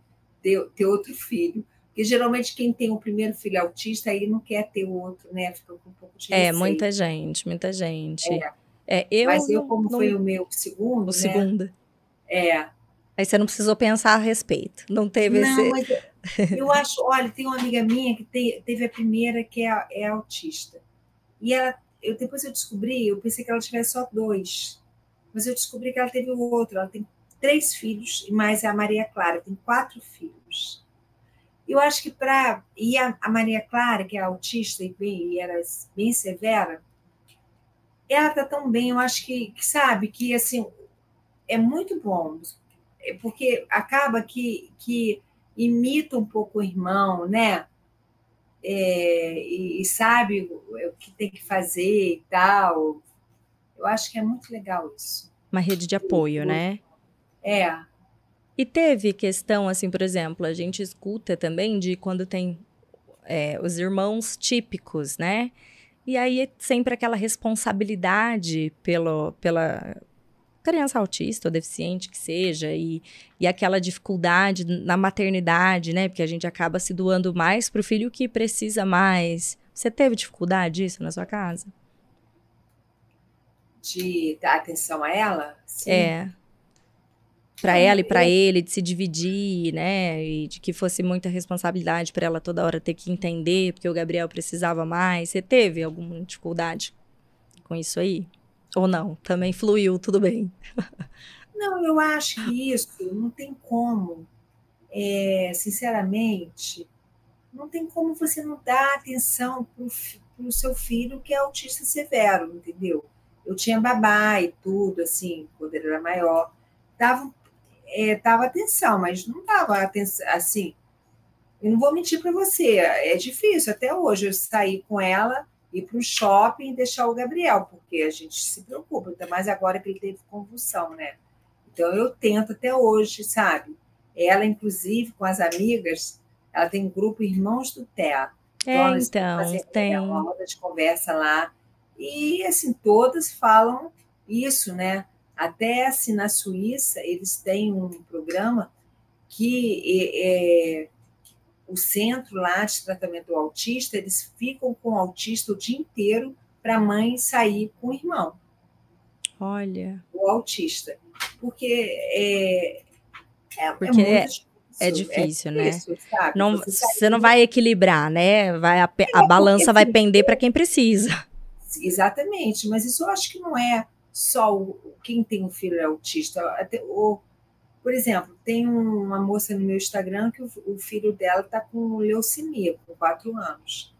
É claro que ela vai dar atenção mais para o filho dela que está com leucemia. O outro não tem jeito, né, gente? E eles têm que entender também, né? Não é, não é a falta de amor. Você, o amor que você tem pelo seu filho neurotípico é o mesmo amor que você tem pelo seu filho que é normal, né? Neurotípico. É normal e atípico. Sim. Então, isso não tem. O amor de mãe é um. Você vai ama seus filhos é, com a mesma intensidade. Não tem, não, sabe? Só que, às vezes, um filho precisa mais de você do que o outro. Isso é. Sim. Não tem como. E você teve bastante rede de apoio, assim, na família? É, teve acolhimento das coisas que você, suas preocupações, ou achavam, sei lá, que você exagerava, ou até abri uma caixinha de perguntas essa semana, porque muitas amigas minhas recebem reclamações assim, ai, você só fala disso, às vezes, sabe, a família impaciente, ai, você se preocupa demais, só pensa nisso, só fala disso, às vezes até o marido impaciente, assim, com a esposa, disputando atenção com o filho, sabe? E... e fala você... de autismo? É, você teve, assim, rede de apoio familiar? O pessoal compreendeu, com, né, comprou a briga aí com você? Ou você acha, ou você sentiu que se afastaram, ou que não entendiam o que você vivia? Não, então, eu não tive ó, é, rede de apoio, porque eu não, minha família não é do Rio. Tá. E minha família é do interior, eu sou do interior do estado do Rio. E a família do, do, meu marido também não morava aqui, morou um tempo e tal, mas não, nunca tive rede de apoio. Para onde eu, eu, eu, eu tive assim, babar, cuidador, uhum. um tempo, assim, quando ele estava nessa fase, né, e tal. Mas eu nunca tive rede de apoio nenhum. Entendi. Infelizmente. Infelizmente. Você não sentia um, um peso grande, uma solidão, assim, uma sobrecarga, Andréia? Não, eu sentia cansaço, eu sinto até hoje. É muito cansativo, né? Mas eu vou te falar, Mirella, eu com 23 anos de autismo, eu, eu saio. Uma vez eu fui numa feijoada, estou lá sentada. Aí vem uma mãe senta, querendo falar de autismo. Eu falei, meu Deus do céu, pelo amor de Deus, gente. Eu falei, ai, não quero. Tem hora, sinceramente, não quero. Eu quero descansar minha cabeça, sabe? Eu saio. Eu comecei com uma amiga minha que tem um filho autista severo e a gente começou a correr. A gente ia para a Lagoa, eu ia sair de casa às 5 e meia da manhã e ela também. Chegávamos na Lagoa às 6 horas da manhã, a gente corria. E a gente começou a correr 21K, eu e ela. Corremos Nossa. quatro São Silvestre. Correr, correr mesmo, então. Não estamos é. falando da voltinha no quarteirão. Não. Corri duas vezes em Nova York, corri quatro São Silvestres. Nossa. É minha terapia. Eu acho que a gente tem que ter uma válvula de escape. Válvula de escape. Ter alguma coisa, ter alguma hora para gente e tal. Porque se você respirar e falar de autismo o dia inteiro, não dá. Então tem hora assim, igual nessa feijoada, eu levantei e falei, ai, sinto muito. Mas eu, porque assim, eu já são 23 Tava anos. estafada, né? Tipo, Pô, não, eu, agora eu tô não. 18 anos à sua frente, Mirella. Você imagina você com 23 anos de autismo. Nem imagino, Andréia. Nem nem imagino, nem imagino. E como que começou esse teu ativismo todo? Porque você faz várias coisas, né? Tá sempre mexendo em algo para conscientização do autismo, para inclusão, né? De onde que saiu isso aí? Além de tudo que você carregava em casa, eu falei, ah, meu tempinho livre, então eu vou organizar mais coisas sobre. então, foi acontecendo, sabe? Eu, eu sou da Comissão de Direitos Humanos da UAB desde 2013. Aí, nessa época, a gente trouxe o Alisson Motri lá na UAB. Foi maravilhoso, sabe? E aí, ele falou assim para mim, ah, eu queria muito falar no Museu do Amanhã. E eu consegui. Porque, assim, a OAB, você, você acaba conhecendo muitas pessoas, né?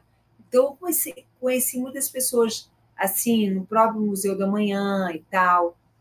E aí, em 2017, e também eu comecei, assim, como eu te falei, nessa época, assim, que o Gabriel eh, teve o diagnóstico tudo, não tinha muitos neurologistas aqui no Rio, então ia muito para São Paulo. Eu, assim, eu estudava, assim, eu não, não, não estudava, não como você, de fazer cursos, tudo, que naquela época nem tinha. Mas, assim, ia muito em congressos, para na época que ele se agredia, para eu tentar. É, tinha muito é, terapeutas né, americanos. Lá em São Paulo, no Rio de Janeiro, não tinha nada. E aí, o, em 2017, o doutor Gadir, a gente estava almoçando, e ele falou: Ah, por que, você não faz um seminário aqui no Rio? E aí a gente fez em 2018 no Museu da Manhã. Que foi o primeiro foi o primeiro seminário Rio Te Ama. E aí depois, é, eu fiz em 2019 no, no, na Cidade das Artes, 2020, né, não teve, aí a gente fez no Otto 2021, 2022 e no, nesse ano também, 2023, vai ser no Otto. Teve uma edição em Campos, não teve? Oi? Teve uma edição em Campos do Jordão, não teve? Sim, teve em Campos do Jordão, já teve dois anos né, em Campos do Jordão. E a gente também. É... Eu tenho um instituto, né, Instituto Rio Te Amo, que já tem sete anos. E todo ano a gente leva as crianças no Cristo. Esse ano também vai ter o Cristo no Nado de Azul. E a gente leva crianças carentes, né, que, que nunca é, foram ao Cristo. E é muito super legal, sabe? Assim, muitas pessoas que foram é, falaram assim, é, foi a maior emoção que eu tive na minha vida, porque assim, é lindo demais, sabe? Cristo em azul e a gente, o Padre Omar também, é, a gente faz, celebra missa, sabe? E aí comecei, comecei a fazer e também me, eu sempre, assim, todos os seminários que eu faço, eu sempre dou ingressos para pais carentes. Em Campos do Jordão, eu doei 80 ingressos. Eu acho Nossa. que eu ganhei mais ingressos que eu vendi. Do que vendeu. eu dou, olha, no meu Instagram eu, eu recebo muitos pedidos. Aí eu só falo assim, me passa seu nome e seu e-mail. Porque assim, sabe, eu vejo que são pessoas assim, é, que querem realmente aprender, que não têm condições financeiras, sabe? Porque eu acho que o poder público, pelo menos no Rio de Janeiro, se você me perguntar, Andréia, eu tenho um filho autista, para onde eu levo? Não tem lugar nenhum no Rio de Janeiro que tenha um tratamento assim mínimo, adequado, tá? né? Fono, é mínimo. Então, Pelo poder isso... público, acho que não é só aí, não. Pelo poder público, eu desconheço. Recentemente, até me disseram algumas cidadezinhas aqui do interior de São Paulo que a prefeitura está montando alguns centros, né? É, multidisciplinar para atendimento, eu tenho visto algumas iniciativas, o que é muito válido, né? Acho que até depois isso virar algo que a gente possa ter, tipo, qualidade mesmo, porque são tudo transições, né? Então, abrindo. Hoje a gente vê já abrindo mais clínicas, mais espaços, porém, nem sempre com qualidade, né? Mas é uma fase, até que tenha algo que regule mais isso, né? E porque é. os profissionais assim qualificados não são suficientes para a demanda que a gente tem, não adianta, precisa de mais, mas muito mais espaços e, e profissionais que, que abracem essa causa, né?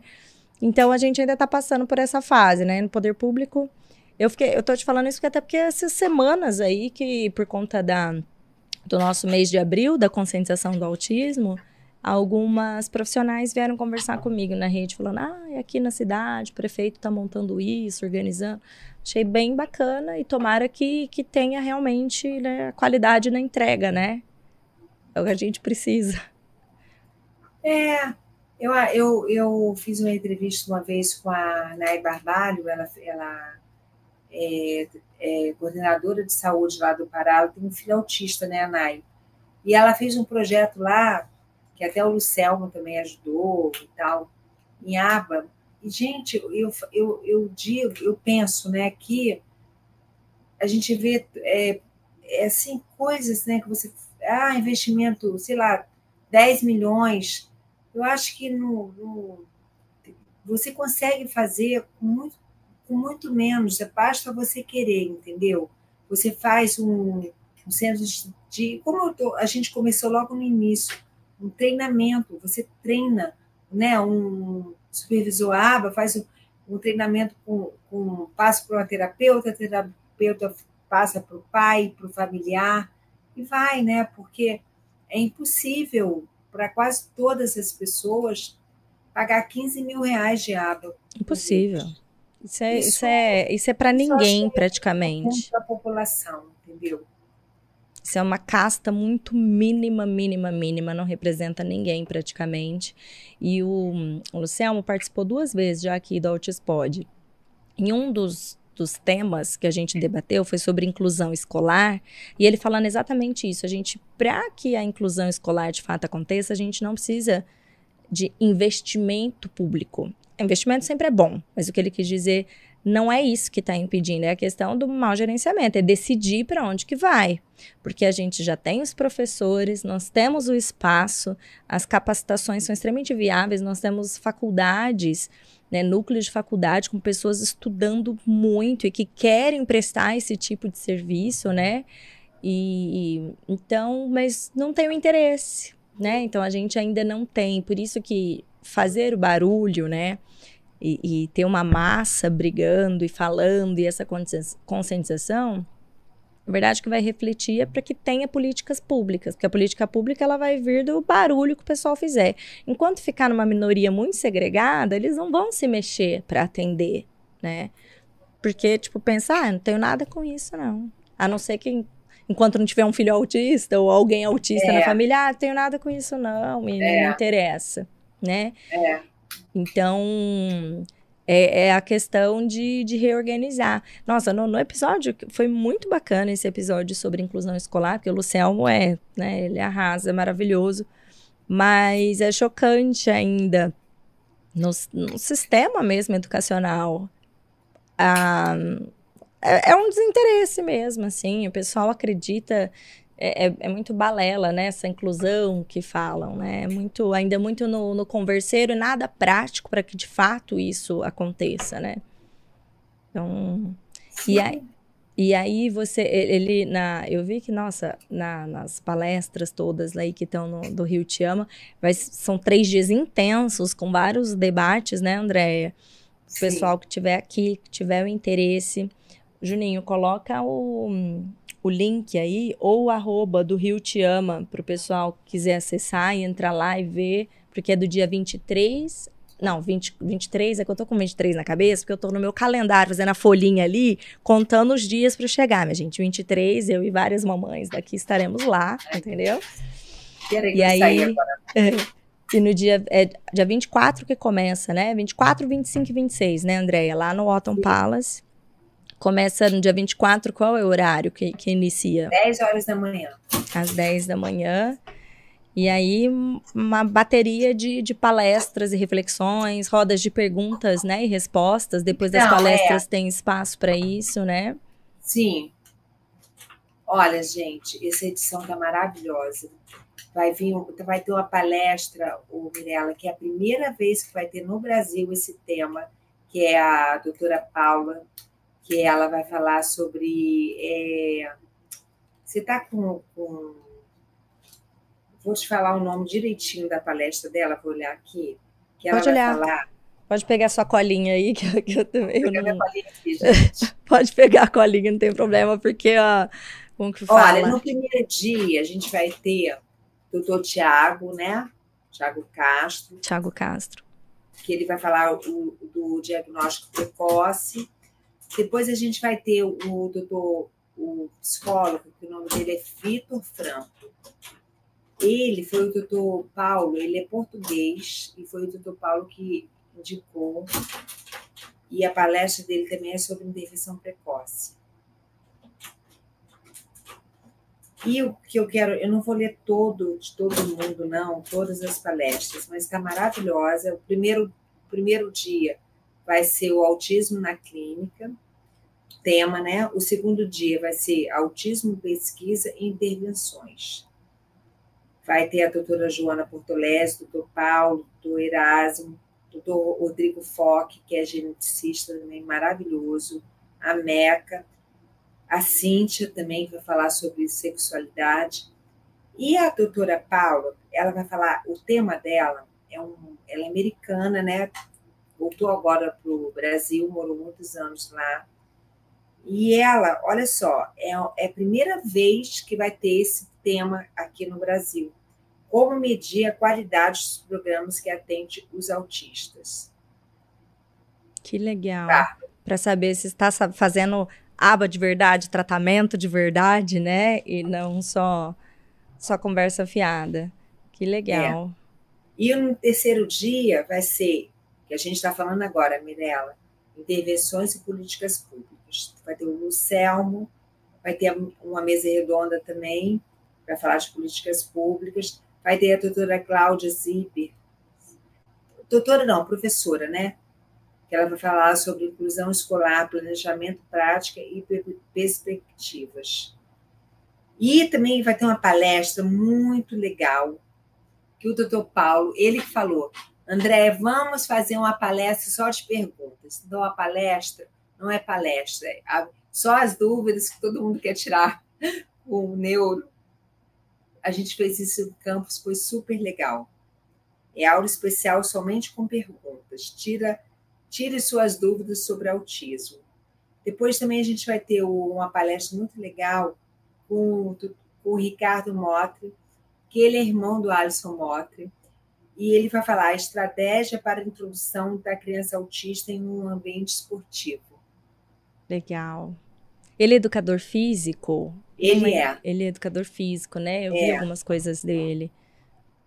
E a gente vai terminar o Rio de Chama de 2023 com a mesa redonda do grupo Irmãos do Terra.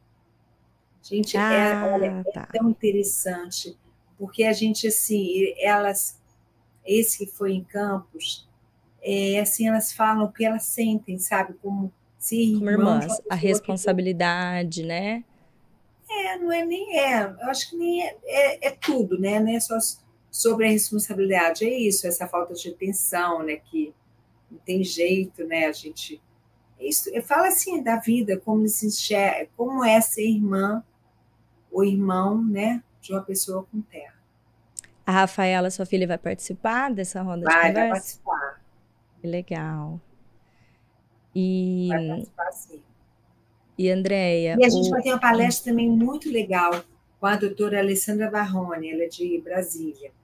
E ela vai falar, a, o tema será pessoa autista e seu direito na escola e na sociedade. No domingo, isso. É, no último dia. Legal. É. Então, olha, eu vou falar para você. Começa na sexta-feira, 10 da manhã, termina 8 horas da noite. Gente, uhum. ninguém sai, fica todo mundo ligadinho, né? Sabe? Ah, a gente vai. Aqui, as meninas aqui já estão. As mães aqui, nós estamos assim, no, no calendário, contando dias mesmo para a gente ir pela oportunidade mesmo. E o que eu acho muito legal desses eventos, André, desses encontros, né? É, óbvio, tem as palestras, a oportunidade de ver esses profissionais sensacionais, né? Eu vi tantas coisas novas, mas eu acho que pra gente, enquanto mãe, dá um gás, sabe? É, motiva, porque é isso, a gente, a nossa jornada, se tudo der muito certo, é para ser longa, né? Com todos, com os nossos filhos. E o autismo não tem fim. Então a gente precisa, nesse meio tempo, ir buscando válvulas de escape, criando rede de apoio, ainda que sejam de amizades, mães atípicas que a gente encontra por aí. E esses encontros, esses, esses ambientes, assim, eu acho que dá uma renovada na gente. Você volta, assim, sabe, querendo fazer acontecer, escutei aquilo e vi aquilo. Acho que abastece mesmo, sabe? Eu acho muito importante. Sim, e, fora isso também, por exemplo, é, o seminário, a gente sempre leva pessoas com autismo, né? A gente vai fazer também um. A gente está fazendo um, show de talento atípico. Pessoal, eu vi, pode, eu vi é, por cima isso, né? É, então Como é que vai funcionar isso aí? É, então, é, ele, as, as mães podem escreverem os filhos, né? E tem é, música, várias áreas. Música, tá. é, dança, esporte, é, prosa, né? Que, é, e teatro. Tá. Vai ganhar prêmio e tal. E fora o concurso, é, a gente vai fazer, vai levar também pessoas com autismo. Vai ter a, a um rapaz que ele se comunica através é, da mãe, né? Ele fala baixinho para a mãe e a mãe é a voz dele. Ah. Vai ser o. Deixa eu te falar o nome dele aqui. Isso é o que? É mutismo seletivo? Será isso? Que tem de não falar? No, é que eu já, já ouvi até o Dr. Paulo falando isso, de uma paciente dele que ele nunca ouviu a voz dela, ela falava só cochichando para a mãe e a mãe reproduzia. assim, o nome de o que é, realmente uhum. eu não sei. Eu sei que ele fala baixinho e ela que fala por ele, sabe? Ele é de. meu Deus, não estou achando ele aqui. Pode, pode procurar aí, não tem problema.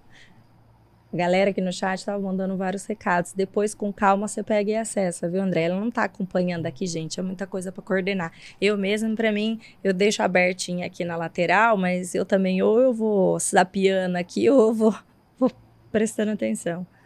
Ai, eu. Achei. Ricardo, beijo para você, mas eu não vou ler a sua pergunta. Olha, o nome dele é Fernando Murilo. Ah, pode falar, não, eu tô rindo aqui. Josiane uhum. Karina. É. A importância da família no Terra. Somos felizes. E fora, então, assim, o que eu, o que eu acho, assim, que eu, eu já participei de vários seminários. O, esse seminário, né, é feito por mim, que sou mente autista. Então, é um seminário que as pessoas, assim, as mães, ah, pode isso, pode, deixa eu fazer tudo, quase tudo. Uhum. Entendeu? Porque, assim, eu sou mãe, então não é aquele negócio, ah, não pode isso, não pode aquilo, não pode. Sabe, igual o desfile que eu faço todo ano das crianças, é, tem desfile também, crianças é, autistas e tal. Então, ah, nunca, aqui no Rio de Janeiro, é, nunca tinha visto. Eu faço já desde, desde 2000. Eu comecei a fazer um, um festival, que é Festival Acessibilidade Artes. 2020. É. Então, gente, é tão legal, sabe? Porque, assim, é, aquele encontro das mães, né, que os filhos assim nunca nunca iriam participar de um desfile, e é tão emocionante, é tão lindo, e a gente vê que o nosso filho pode também desfilar, por que não, né? Então, assim, é, é, e esse ano vai ter também, vai ter desfile, sabe? E eu acho legal também esse, que além de você viajar, sair um pouco, né? Apesar de você é, ir viajar para um seminário. Para estudar, sim. É, mas assim, você distrai, né? E você aprende, você dá, como você falou também, você volta cheio de ideias, né? Porque assim, você vai ouvir profissionais e eu sempre aprendi muito nesses congressos, sabe? Que eu ia lá atrás, assim, em São Paulo, que eu ia sempre e tal. Porque você aprende, né? Você aprende o que, o que você deve e o que você não deve fazer, né? É, é isso mesmo. A gente sozinha, a nossa experiência sozinha ajuda muito pouco, mas a minha, a sua, da outra, da outra, da outra, vai formando um ciclo, né? E então abre muito a nossa cabeça para muita coisa. E também, é, eu direto eu vivo reestudando coisas que eu já estudei, né? Teve do que o óbvio precisa ser dito para gente novamente, meio que um mantra. A gente tem que buscar formas de ir se motivando e colocar na ativa para essas estimulações, né? Teve uma pergunta aqui, eu vou escolher, Juninho. Teve uma pergunta aqui, é, fale um pouco sobre, é, né, do que você sabe, o que você sobre internação de residência terapêutica para autistas. Tem esses esses espaços agora que tem se falado, né? Eu esqueci o nome, não é nem só residência terapêutica, tem um Agora eu esqueci. Mas espaços para essas pessoas que, é, que precisam é de cuidado. É, é, é, acho que tem outro nome. Eu acho que tem algum Olha, outro nome que eu tinha visto. Eu, eu, eu conheço a da AMA, né? A AMA tem em São Paulo, que é gratuita, mas não, acho que não tem vaga. E realmente é um lugar, assim, conheço a Marisa da AMA, né? Ela veio no ano passado, foi para Campos do Jordão. Ela, ela, criou a AMA, né, com mais duas mães, há, sei lá, acho 30 anos atrás. E a, a AMA é gratuito, né? O, essa residência é gratuita e tem lá um ensino profissionalizante, tem lavanderia, aquele. Nem ensino, não, né? São assim, eles aprendem a arrumar cama. A gente trouxe uma vez uma uma terapeuta, uma psicóloga que trabalha, que trabalha lá nessa é, residência assistida. Isso, residência assistida, é, isso. Ela trabalha lá e o, por exemplo, o filho da Marisa, senhor vai para São Paulo de 15 em 15 dias, mas assim, eu só sei desse caso. Sei de outras, outras assim, de residência assistida, mas não é. Lá, nessa que é, é assim, a história, eu vou contar a história rapidinho. Marisa, eu conheci ela num evento que teve no Cristo, eu fiquei do lado dela, a gente ficou conversando e tal. Ela me contou que eles fizeram uma, uma vernissagem e, e os quadros que eles, elas ganharam e, e construíram, tinham ganhado esse terreno, um sítio, um pouco distante de São Paulo, acho que uns 40 minutos, é, e construíram lá essa residência. E lá não tem isso de ser, de, de só pode nível 1, só pode nível. Não, lá é o severo, que eu acho que a maioria é severa. Uhum. Agora, o que eu vejo, gente, pelo amor de Deus, meu filho, coitadinho, nunca conseguiu, nem assim, porque aqui no Rio de Janeiro, quando tem alguma coisa, até 7 anos, ele já tem 23, até 13 anos.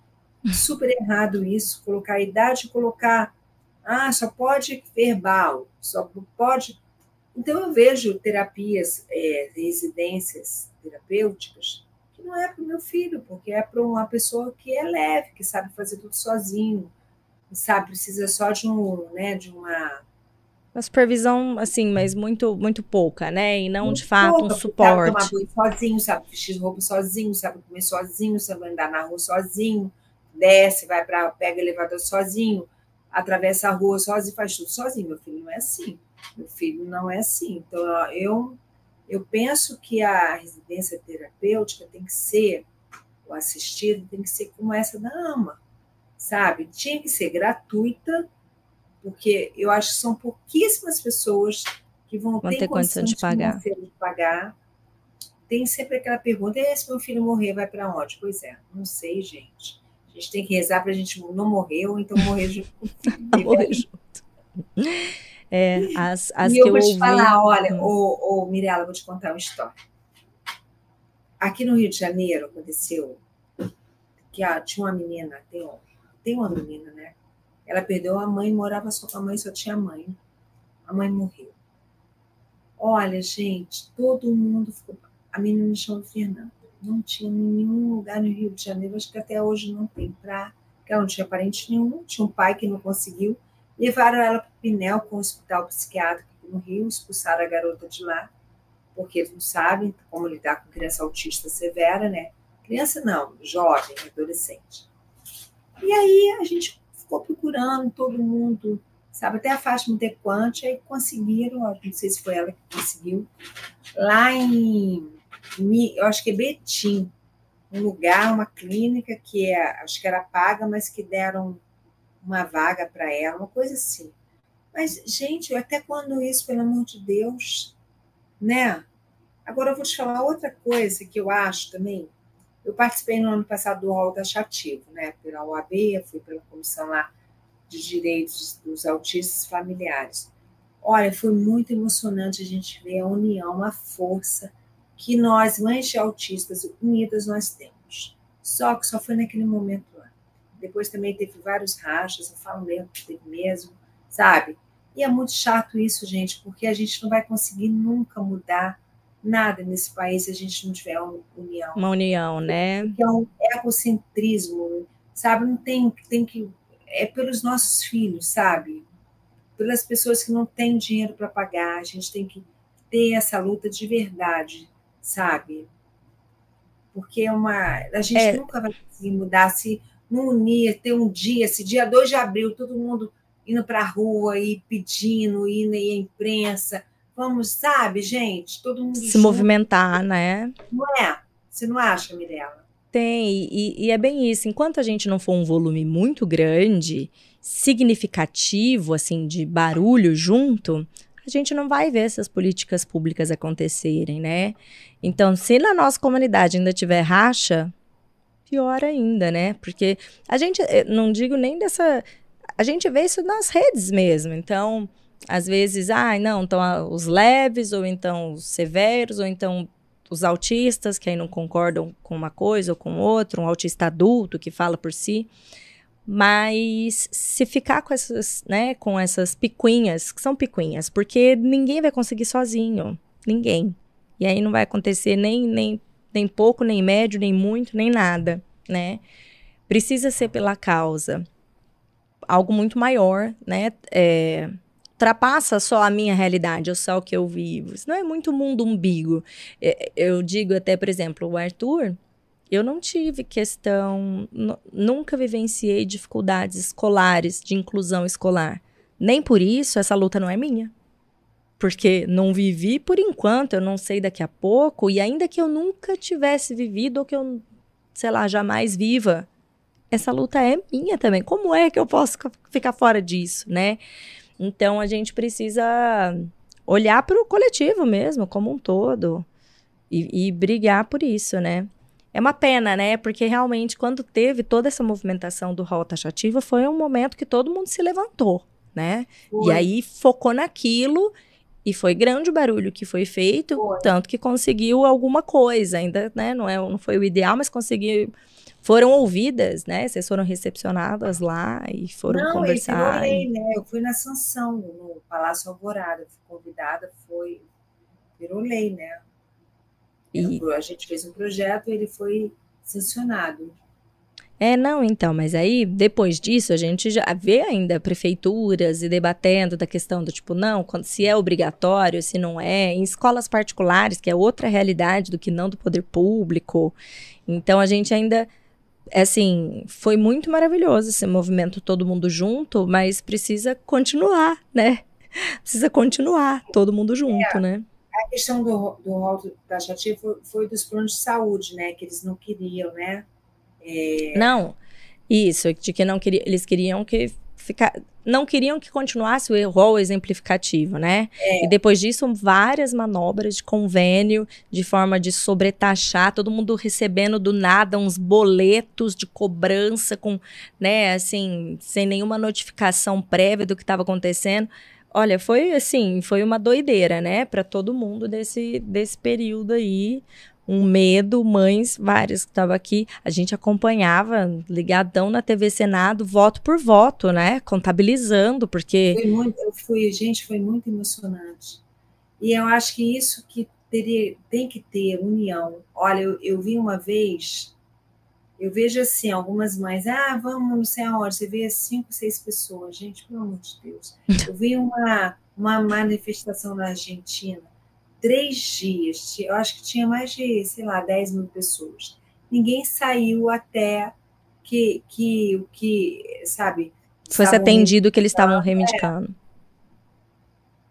É. é, só assim para conseguir, porque só senão assim meia dúzia é. de gato pingado, não faz. E ainda tem muito e essa mentalidade. Tem que Mirella, pelas pessoas que não têm condições financeiras, né? Porque se a gente que tem um pouco de condição financeira para comprar um medicamento, para né, pagar um neurologista, imagina as pessoas que não têm. Como, como é sofrido isso, né? Uma vez, no ano passado, um pessoal da, de, da defensoria me pediu para levar três mães lá na Secretaria de Saúde, aqui do Rio, que não, não tivessem sido, só que, que tivessem sido atendidas pelo, pelo SUS, pela clínica da família, né? Aí eu levei.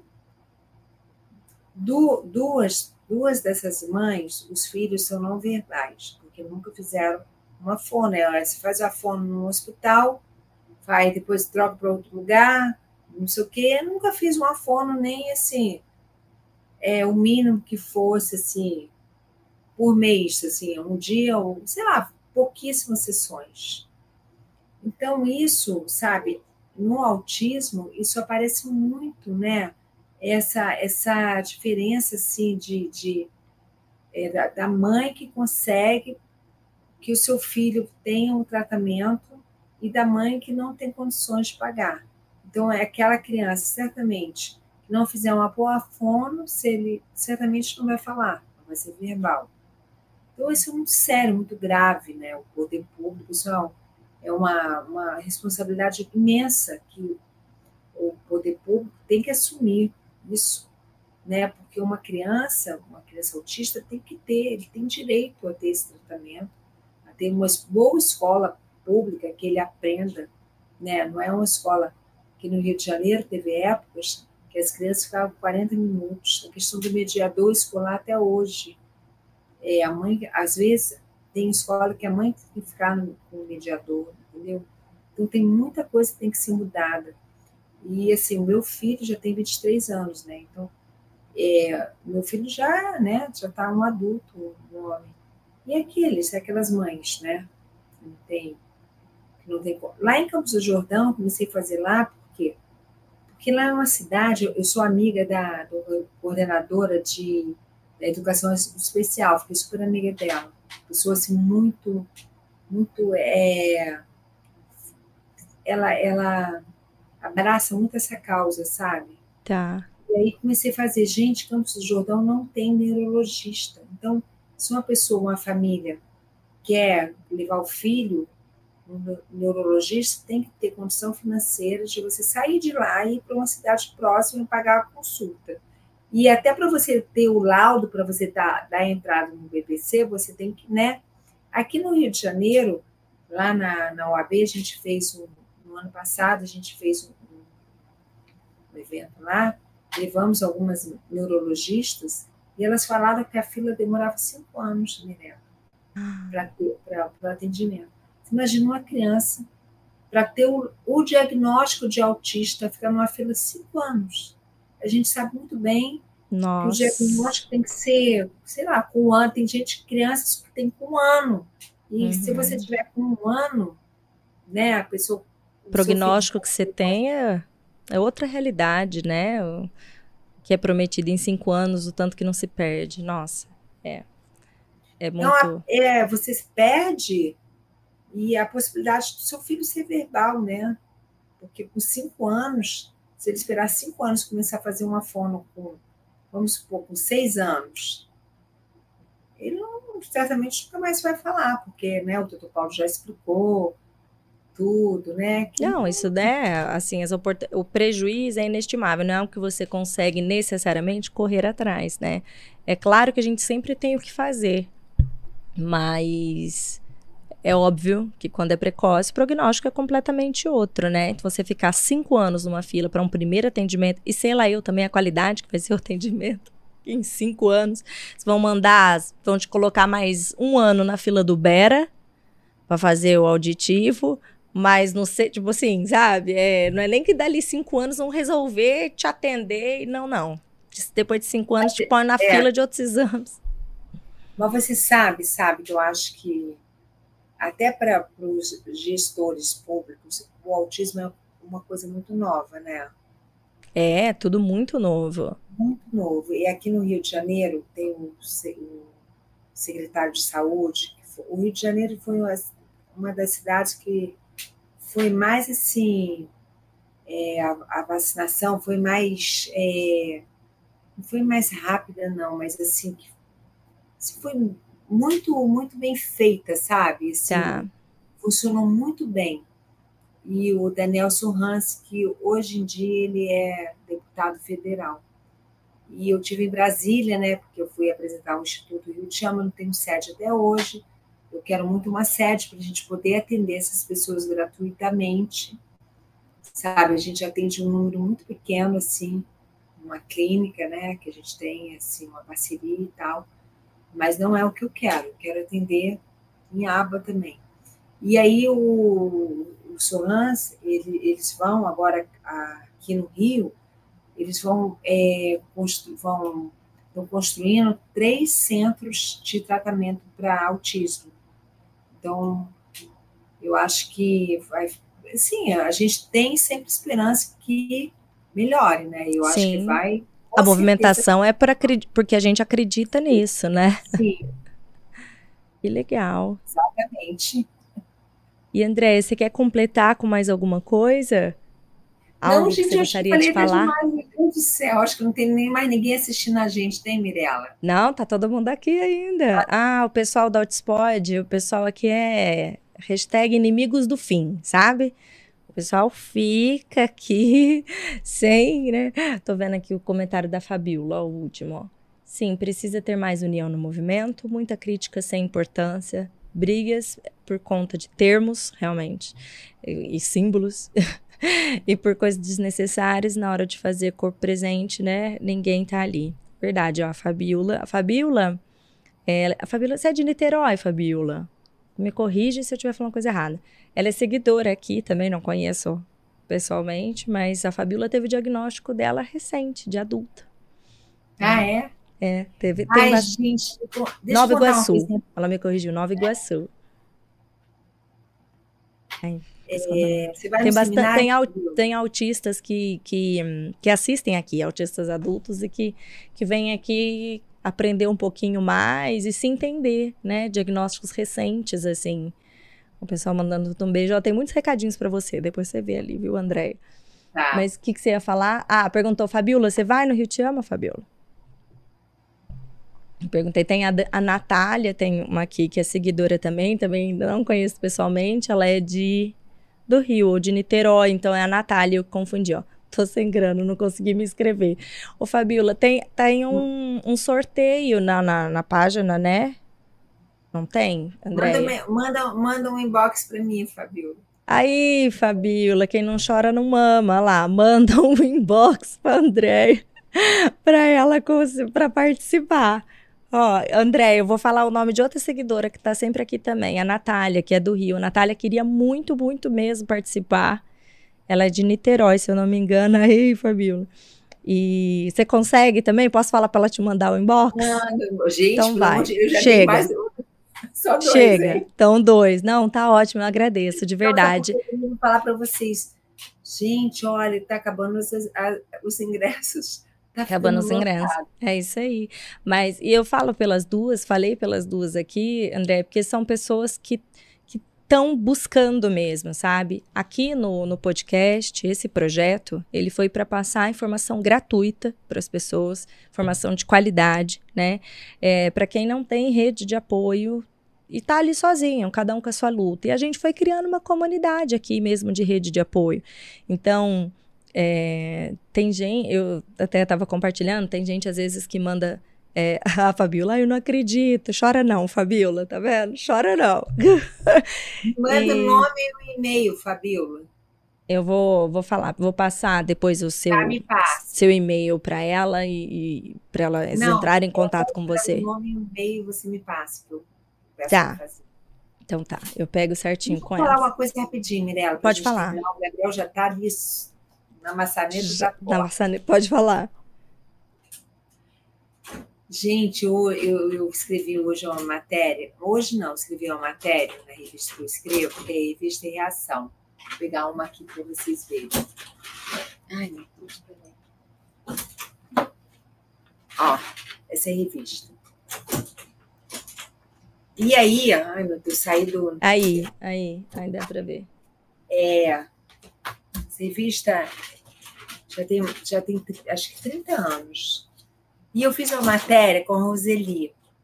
A Roseli é autista de 54 anos, se não me engano. A Roseli, você postou isso no teu, Roseli, no teu claro. perfil? Eu acho que eu vi algo. Eu não deu tempo de ler a matéria, porque eu vi hoje isso. Ah, conta. E aí? E ela vai ler duas cartas no Rio de Chama, porque ela é autista e ela não consegue palestrar. Então, ela fez duas cartas e ela vai ler. E é tão legal, sabe? Incrível, você, Andréia. Você acha que o autista leve é aquele autista, né, que, ai, tá tudo bem, tem tantas questões, sabe? Ela, às vezes no Instagram, ela fica conversando comigo, aí eu fico dando os conselhos para ela, e ela, e ela é tão sozinha, fica com medo da tia morrer, e ela não ter para onde morar, e não, não tem é, dinheiro para pagar uma. Ai, meu Deus, nem se eu posso falar isso, mas acho que posso, porque ela vai ler a carta dela. Sim. E, e fica pensando, né? Com, aí eu falei, não, fico dando assim, algumas ideias a ela, mas assim, a, a, gente são tantas questões e a gente pensa, ah, autismo leve é leve, não é leve nada, gente, não tem nada leve nesse Tem autismo. nada leve, é bem isso, leve para quem? Não é né? verdade. São muitas questões. As pessoas não podem ficar comparando, pelo amor de Deus. Ah, meu, meu filho é leve, não é leve. É leve, é leve, é, é leve. É leve em termos, né? Mas são muitas coisas envolvidas. Muitas questões. Você vê, ela trabalha, ela pega o metrô sozinha, ela pega o ônibus sozinha, ela trabalha na Meca. Meca. Na Meca, Meca Andrade. Aquela, ela tem uma do, clínica. Do, gradu, do, do grupo Método, é. não é? Ela? É, isso. É, não, ela é uma sumidade, né, é, Meca? É, grupo Método. É, eu tô doida é, para assistir é. a palestra dela. É.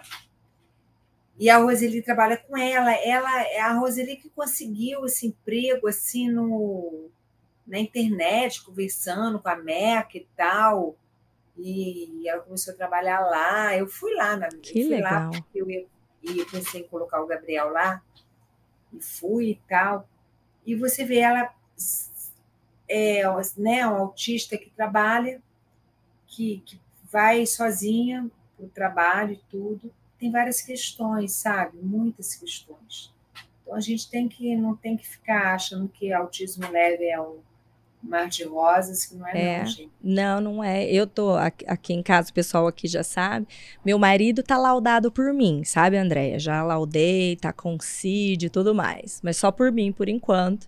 Mas a gente. Eu inscrevi ele num programa do Lucelmo, da UFSCar, para avaliação de, de, diagnóstico, enfim. Estou buscando para a gente formalizar o diagnóstico do meu marido, porque você sabe que Hoje, o meu filho, como teve diagnóstico precoce e recebeu muitas intervenções, meu marido, assim, quer dizer, meu filho deixou meu marido no chinelo, nas questões, nas dificuldades sociais, porque meu filho foi aprendendo, não veio de fábrica com ele, mas foi sendo ensinado e moldado.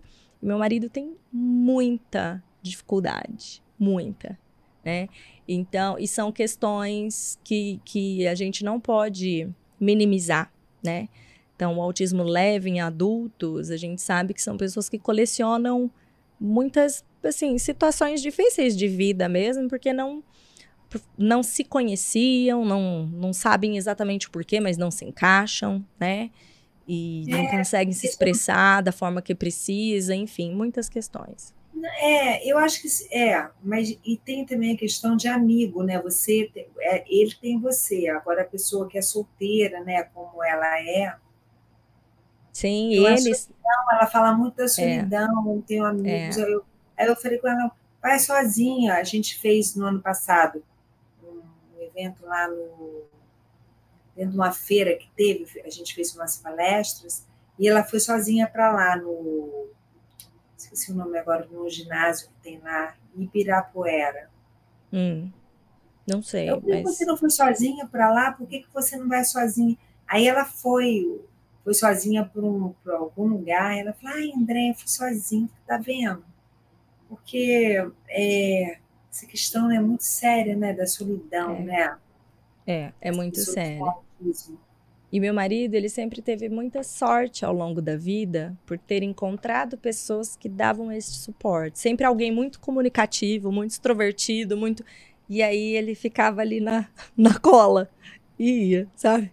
Pegando beira na, na expansividade do outro, vamos supor, porque ele mesmo, do que dependia dele para formalizar as relações ali, já era mais complicado.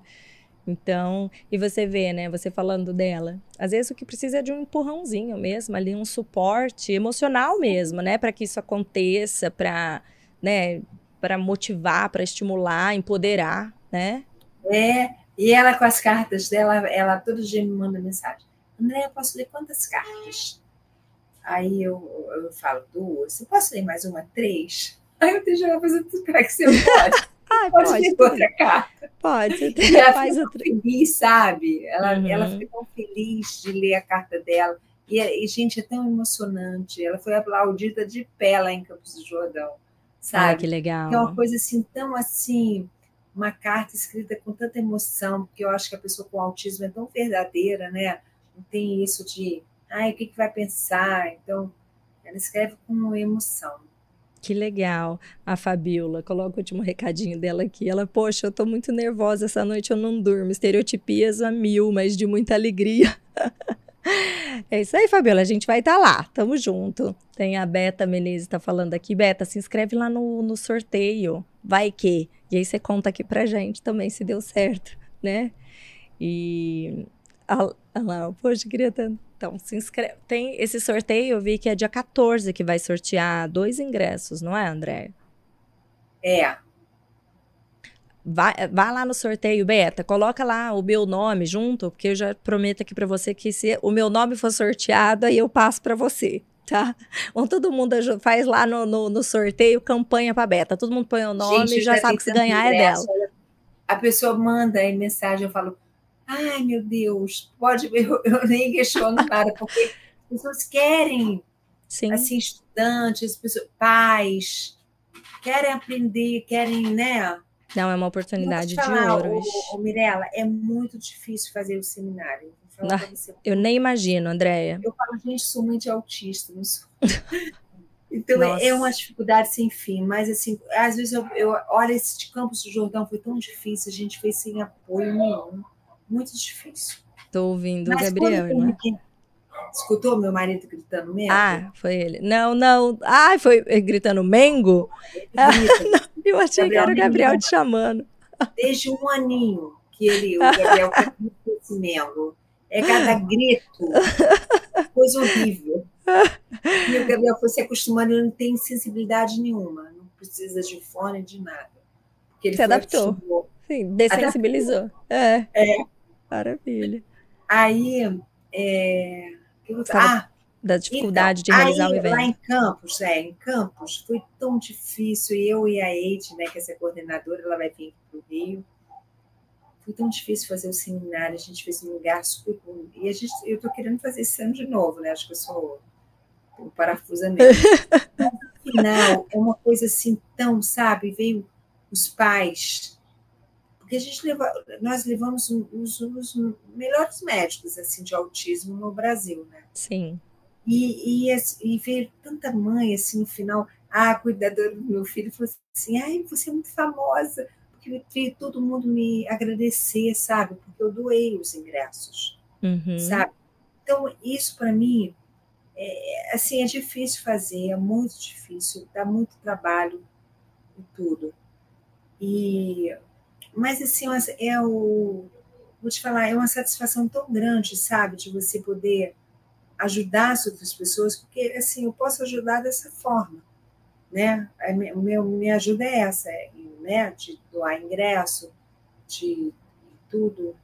Mas, assim, é, a, a, o governo tem que fazer a parte dele também, né? A gente, a gente ah, faz lógico, você, faz lógico, a sua parte, né? A gente é. faz a minha, a minha mas é, é de política pública, né? Sim, mas no final, sabe, você fica tão assim, esse primeiro que eu fiz no, em, em, no Museu da Manhã, até hoje, sabe, muitas mães falam, olha, aquilo para mim foi, muitas pessoas que têm, que os filhos são leves, nem sabem que os filhos são autistas, então vai no congresso desse, aí vê, ai, meu filho é autista, ele tem isso, sabe? Uhum. um site lá já procurando um tratamento, e tratamento Sim. em água, entendeu? A informação liberta, não tem outro jeito de informar e conscientizar. É o único caminho. É. E Andréia, muito obrigada mais uma vez pelo seu tempo aqui com a gente, tá? E parabéns por esse evento e obrigada por se dispor todo o tempo e energia para realizar esse tipo de evento. É muito importante. Isso é, é muito importante para todos os envolvidos em várias formas. Então eu agradeço demais, viu? Esse bate-papo e o seu tempo.